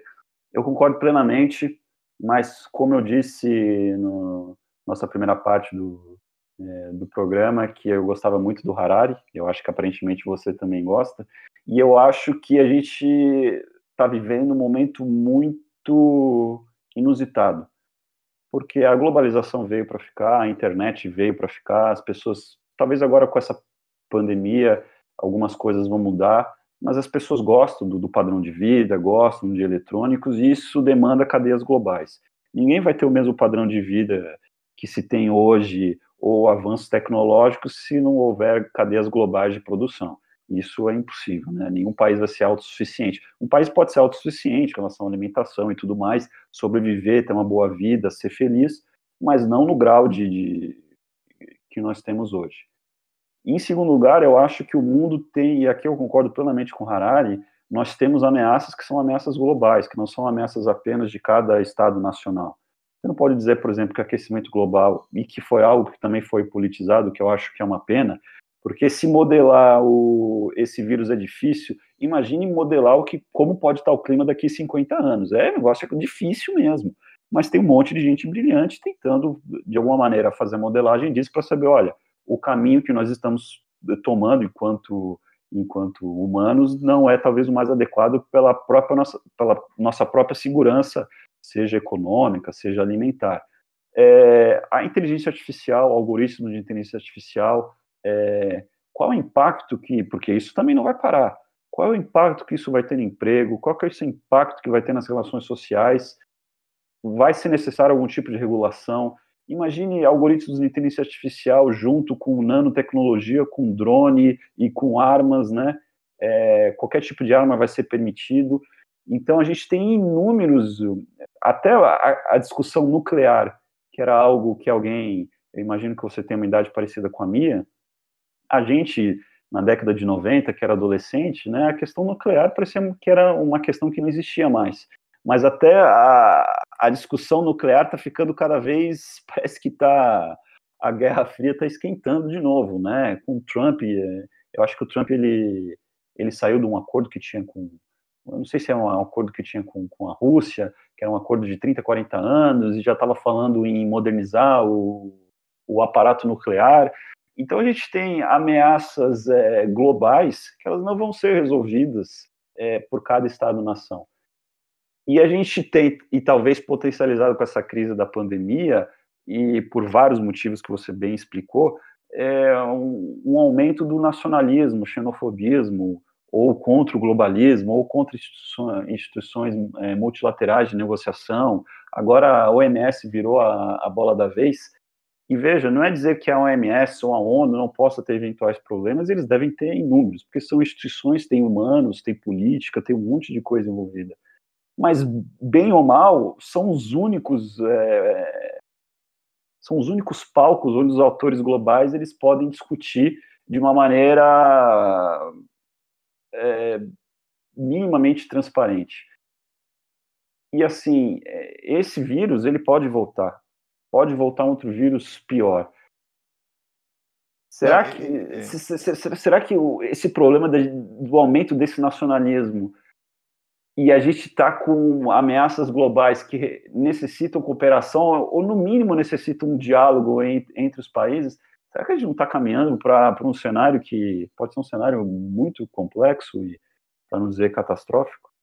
Uh, sim, eu tenho acompanhado alguns, algumas coisas. Por exemplo, eu tenho visto que existe um aumento do militarismo em várias regiões. Você tem, uh, eu estava acompanhando exercícios de tropas. Assim, a, a, Polônia, eu li uma notícia que ela convocou 50 mil reservistas para fazer treinamento. É, 50 mil reservistas, assim, tipo, eu, você somos homens, a gente tem aquela carteirinha do, do exército lá, somos reservistas, né? Tá colocando padeiro, fotógrafo, um monte de gente para treinamento militar. Para quê? É, não é para combater o vírus. Né? Alguns países, sim, a Austrália está fazendo exercício militar, é, uma série de assim, por que está acontecendo isso? A Rússia se mexe dessa maneira, o, o Vladimir Putin ele tem é, uma tendência bastante imperialista naquele sentido de, de, de retomar o Império Russo né, da época que, que, que antes 1917 ali da Revolução Russa é, assim, a gente está tendo alguns movimentos bem estranhos e que a gente pode acompanhar. O que, que vai sair disso aí? Eu não sei. pode não acontecer nada, mas tem que ficar de olho nesse tipo de coisa. Sim, o nacionalismo, talvez no primeiro momento, ele fique forte a, por, pelo que eu falei. As pessoas elas vão se apegar às ideias coletivas, elas vão se cercar dos seus. E aí hoje em dia, como a maior parte dos países eles estão bastante secularizados, termos de não é mais a, a só a questão religiosa que une as pessoas, é uma questão de língua comum, de etnia comum, de crenças comuns, é, são mais os Estados-nações, os países mesmo, ainda mais em, é, em, regiões em que você tem países étnicos, por exemplo, Polônia é um país étnico, Hungria é um país étnico, os Balcãs, que, que tinha a Iugoslávia, que era um amaranhado de, de, de etnias arredondou na guerra, que, que, a gente lembra dos anos 90, a guerra da, da, da Iugoslávia, e se, se, formaram vários países ali, cada um com a sua etnia, com os seus costumes, e é, eu, sinceramente, assim, eu estou como um observador, observando para ver o que, que, vai acontecer, e me e tendo é, prestando atenção nesses sinais, como que o mundo vai andar. Mas eu acredito que sim. Num primeiro momento, a gente vai ter sim um aumento de, desse nacionalismo, das pessoas se voltarem para os seus próprios países. A, a, a questão de é, união global para resolver problemas talvez não aconteça, assim, pelo, pelo menos no primeiro momento, porque é, você está mudando todas as relações e como eu disse, você está dando ruptura do sistema de vida que as pessoas tinham. E eu não sei, as pessoas elas não, não, não sabem reagir a isso. Eu sou um desconhecido assim, o que, que eu vou me apegar? Eu vou me pegar as pessoas que eu já conheço, ao que eu já tenho como base sólida. E aí, nesses momentos, também tem um, um outro filósofo que eu não me lembro o nome, que ele comentou uma coisa assim de por que, que o conservadorismo ele tende a, a, a, a florescer num mundo incerto. Porque as pessoas elas elas querem assim o que que o político fala? Ele fala sobre coisas que eu quero ouvir então assim eu vou eu vou votar nele. Eu não quero mudanças. O progressismo é mudanças assim por exemplo ah, ah pessoa foi criada numa família é, racista e homofóbica e aí se começa a falar em em, em, casamento homossexual e tal, e a pessoa ela vai reagir contra isso porque para ela é novidade, ela não foi treinada para isso. E aí você pega um, um presidente que. Estou dando um exemplo só, sabe? É, mas é, o Chile, o Chile eu estava acompanhando o que aconteceu no Chile é, e, e, eu não sabia nada. O Chile é um país que só passou a lei do divórcio em 2005, Meu por exemplo. Deus. É. Então eles têm aquelas protestas do Chile, eles voltaram dentro deles mesmos, assim, porque eles estavam com um problema econômico muito grave, porque assim, o principal produto de exportação do Chile é o cobre. O preço do cobre despencou no mundo, eles estão com problemas de, de balança comercial, e aí isso reflete problemas internos. E aí por que que outro estudo que eu vi também, por que que normalmente esses fenômenos de massa, os triggers, os gatilhos são problemas com transporte? Porque daí a pessoa já está com pouco dinheiro, já está com uma situação ruim. Normalmente você tem uh, uma inflação de ativos é, imobiliários, o aluguel começa a ficar caro, a pessoa tende a ir para a periferia da cidade e aí ela tem que pegar o transporte para ir para o centro trabalhar. Se aumenta o custo do transporte, a, pessoa que já estava numa situação ruim, ela passa a ficar numa situação pior ainda. Então qualquer fagulha inflama a pessoa a sair para a rua e dizer assim, não tenho mais nada a perder, sei lá, que eu vou quebrar tudo. É, 2013 no Brasil começou dessa forma, foi com a passagem de ônibus, o Chile começou com o preço do, do, do metrô, greve dos caminhoneiros em 2018 também foi um, uma questão que foi difícil, assim, a gente teve problema de abastecimento no Brasil, também começou com problema de combustíveis. Você tem eh, alguns sinais que eu acompanho para ver para onde vai. Agora, o que, que vai acontecer? Eu não sei, eu não tenho a menor ideia. Assim, é, é uma coisa para acompanhar, para você ficar com medo. Não, mas você prestar atenção, assim, saber assim, olha, isso pode acontecer tal coisa, como é que eu me previno disso? É o que o Taleb fala. É, você não tem como prever o que vai acontecer, mas você pode prever como você vai se defender com isso, que, aonde você está frágil, que você está vulnerável, no que, que você está tá exposto e tentar proteger. Não é só proteger o patrimônio, que a gente está falando, enfim, num blog financeiro, para Finansfera, que está buscando FIRE, como é que você vai proteger o teu patrimônio para você ver de renda, no caso, no futuro, né? Não é só isso, é proteger seu padrão de vida também nas relações com as pessoas, sua segurança, é, tipo, talvez você tenha que trocar, alguém tenha que trocar de emprego logo no futuro, que tipo de preparação você vai ter para mudar de carreira? São discussões que a gente tem que ter cada vez mais e, em termos racionais, não em termos de fla-flu, porque o fla-flu não vai te levar a nada, no fim das contas. Né? Falando em racionalidade, hum. terminando essa belíssima conversa, entrevista, papo que eu tive com você, meu caro cientista investidor. Uma última, eu tinha duas provocações. Essa foi a primeira, vou fazer a última e vou abrir uhum. espaço aí para considerações finais. Certo. É, uma, na, quando você me mandou aquele e-mail com as suas considerações, você temia é, que a, até agora a ciência virou palco de politização. Como você falou da hidroxicloroquina, uhum. que politizar uma droga é, é, chega às raias, desculpe a, a linguagem, da estupidez, né? Porque quando você começa a politizar entre direita e esquerda, entre quem uma droga, é, um remédio, que é assim, é, eu acho que a capacidade de diálogo ruiu há bastante tempo.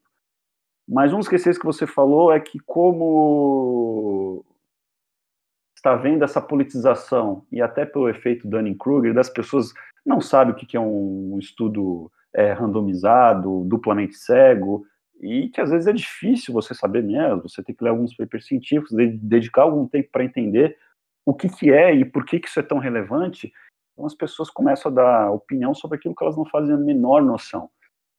E, e um efeito adverso disso talvez seja o descrédito da ciência. E para mim, eu, eu achava no começo dessa crise seria o efeito o oposto, mas talvez eu. Né, vamos ver o que vai acontecer disso tudo mas eu começo talvez a concordar com você e me preocupar de ter o discreto da ciência, de talvez depois dessa crise não, agora vamos investir bastante dinheiro em biólogos para a gente, né, é nos ante anteceder eventuais outras crises que podem surgir, vamos agora valorizar nossos cientistas, talvez seja o contrário, e eu falo até porque eu estava ouvindo uma entrevista do Michael Osterholm, uma rede de TV americana, e foi uma boa entrevista, e eu vi um comentário ali que eu achei muito interessante. O, o rapaz, é, um comentário de um anônimo, uma pessoa falando, ah, mais um especialista. Você quer ouvir quem numa crise de pandemia que não seja. Não que os especialistas não há problema na especialização e nem tudo, mas se a ciência sofrer esse ataque, é, se as pessoas entre aspas, né, não, não é uma palavra adequada, mas perderem fé, perderem confiança nos próprios cientistas, eu acho que vai ficar bastante difícil a gente é, resolver os inúmeros problemas que a gente tem enquanto sociedade. E você, como um cientista, como você que trabalha com, é, com isso, dando aula e modelando, como você falou, de, é, dinâmicas é, populacionais, o que, que você acha disso e, e já abrindo aí espaço para você fazer algumas considerações finais, né? Para a gente encerrar essa entrevista. Essa resposta, eu, eu, consigo ser bem sintética nessa resposta. É assim, a ciência, no curto prazo, ela pode cair em descrédito. No longo prazo, ela se forma, ela se prova certa. É, quando teve, eu não lembro, ai, me deu um branco agora, mas teve um, um cara que defendia lavar as mãos antes de fazer cirurgia. Eu me dei um branco agora, depois Procure. A cena 1850, também me deu branco o nome dele, mas é, é, é, acho que é Symes Swens. É alguma coisa é, tem, com um nome, eu não me lembro. Ele, ele defendia que existia uma, um excesso de mortalidade em, em maternidades, acho que no Reino Unido, algum lugar desse, ou na, na, Alemanha, não lembro bem, porque os médicos que eles estavam mexendo em cadáveres, eles iam fazer o parto, e aí eles passavam germes das pessoas que tinham morrido para as grávidas e elas estavam morrendo. E assim, aí o cara começou a observar assim, mas eh, se lavar a mão já ajuda. Aí, o pessoal foi extremamente resistente a esse tipo de coisa, porque quebrava um paradigma que a pessoa vinha fazendo repetitivamente. Uh, muitas vezes, tipo, ah, capaz, que lava a mão, que, que, que, que, tem nada a ver isso. Mas no fim das contas você provou certo, né? Teve um outro, um outro livro do Davi Golias, do... Eu tô com a memória ruim, acho que eu dormi pouco.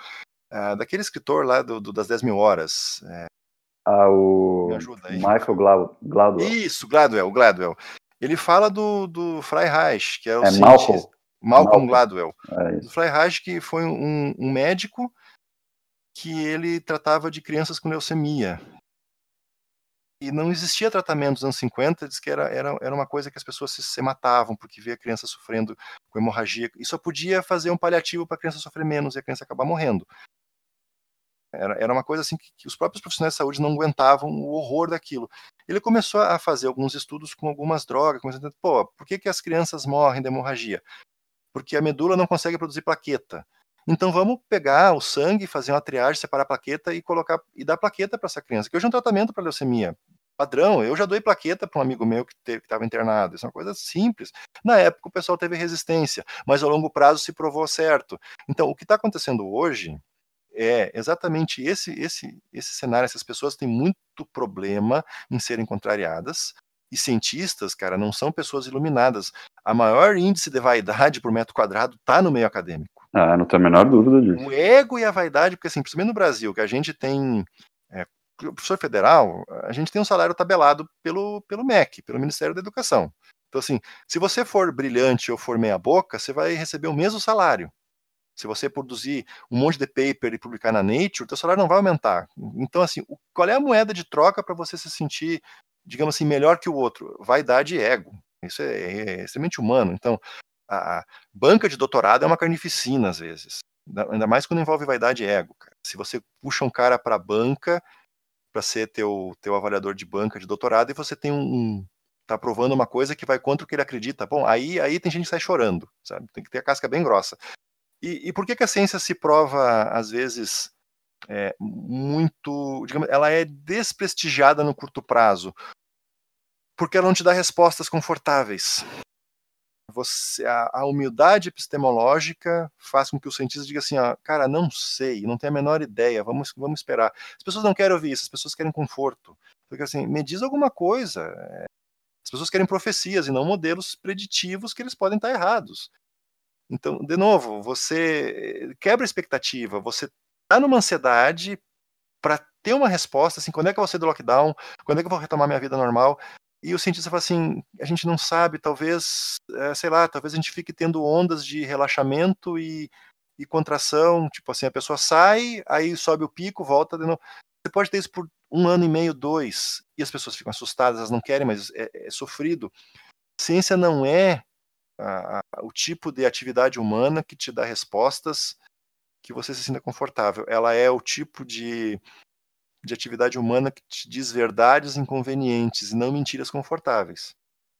E a minha consideração final é com essa frase aí. Assim, a, é, a ciência pode ficar desprestigiada no primeiro momento, ela vai ficar, eu tenho certeza disso, já está acontecendo, por uma série de, de, fatores, inclusive o próprio ego de alguns cientistas. Não dá para tirar esse, esse, não dá para tapar o, sol com a peneira, isso acontece mesmo. Você não vai enfeitar um urubu e fingir que é pavão, porque tem cientista muito arrogante que sabe pouco mesmo e, e sai falando besteira sem muita consequência. Acontece, de verdade. Tá? Mas no longo prazo a humanidade vai encontrar o caminho. Certo? A que preço a gente não sabe. Como eu disse, eu não sei, eu só posso me proteger do que eu acho que pode impactar meu padrão de vida. Certo? Perfeito. Acho que você espero que as pessoas tenham gostado desse podcast, porque eu falo pra caramba, sabe? Assim, espero que seja proveitoso.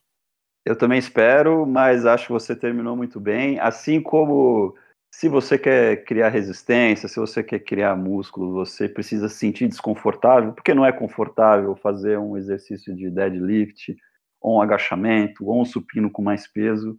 O conhecimento é assim também, o conhecimento cria desconforto. Se você não está desconfortável com o que você sabe, é porque você parou no tempo. E, e eu espero que esse podcast, com esse entrevistado sensacional, que me surpreendeu muito positivamente, não nos conhecíamos há uma semana atrás, e me mandou um e-mail tão, tão rico, e aqui estamos conversando talvez há quase duas horas, e que poderíamos conversar mais duas horas, espero que vocês ouvintes tenham, tenham gostado e fique com essa frase, né? O, é, o papel da ciência, o papel do conhecimento é que às vezes verdades inconvenientes, às vezes deixar é, as pessoas numa situação desconfortável e com esse desconforto as pessoas de alguma maneira evoluírem. Meu amigo, Cientista Investidor, foi um grande prazer conversar com você. É, vamos ver como é que o pessoal vai gostar. Quem sabe se, se, não, se gostar, a gente faz mais uma, uma entrevista. De todo modo, obrigado, obrigado mesmo por ceder o seu tempo e o seu conhecimento. Foi uma experiência muito bacana e só tenho a agradecer por tudo. Eu que agradeço o espaço e, e vamos lá. Para quem quiser aí, só mandem, mandem comentários aí que eu, que eu talvez eu volte. Né? Até mais, muito obrigado. Foi um prazer conhecer um, um, digamos assim, um, não é um ídolo da internet, mas um cara que eu li que agora estou tendo a oportunidade de conversar. Tá? Maravilha. Foi minha. Maravilha, agradeço. Grande abraço e tudo de bom para você. E se cuida aí, hein? Certo, você também. Valeu, tchau, tchau.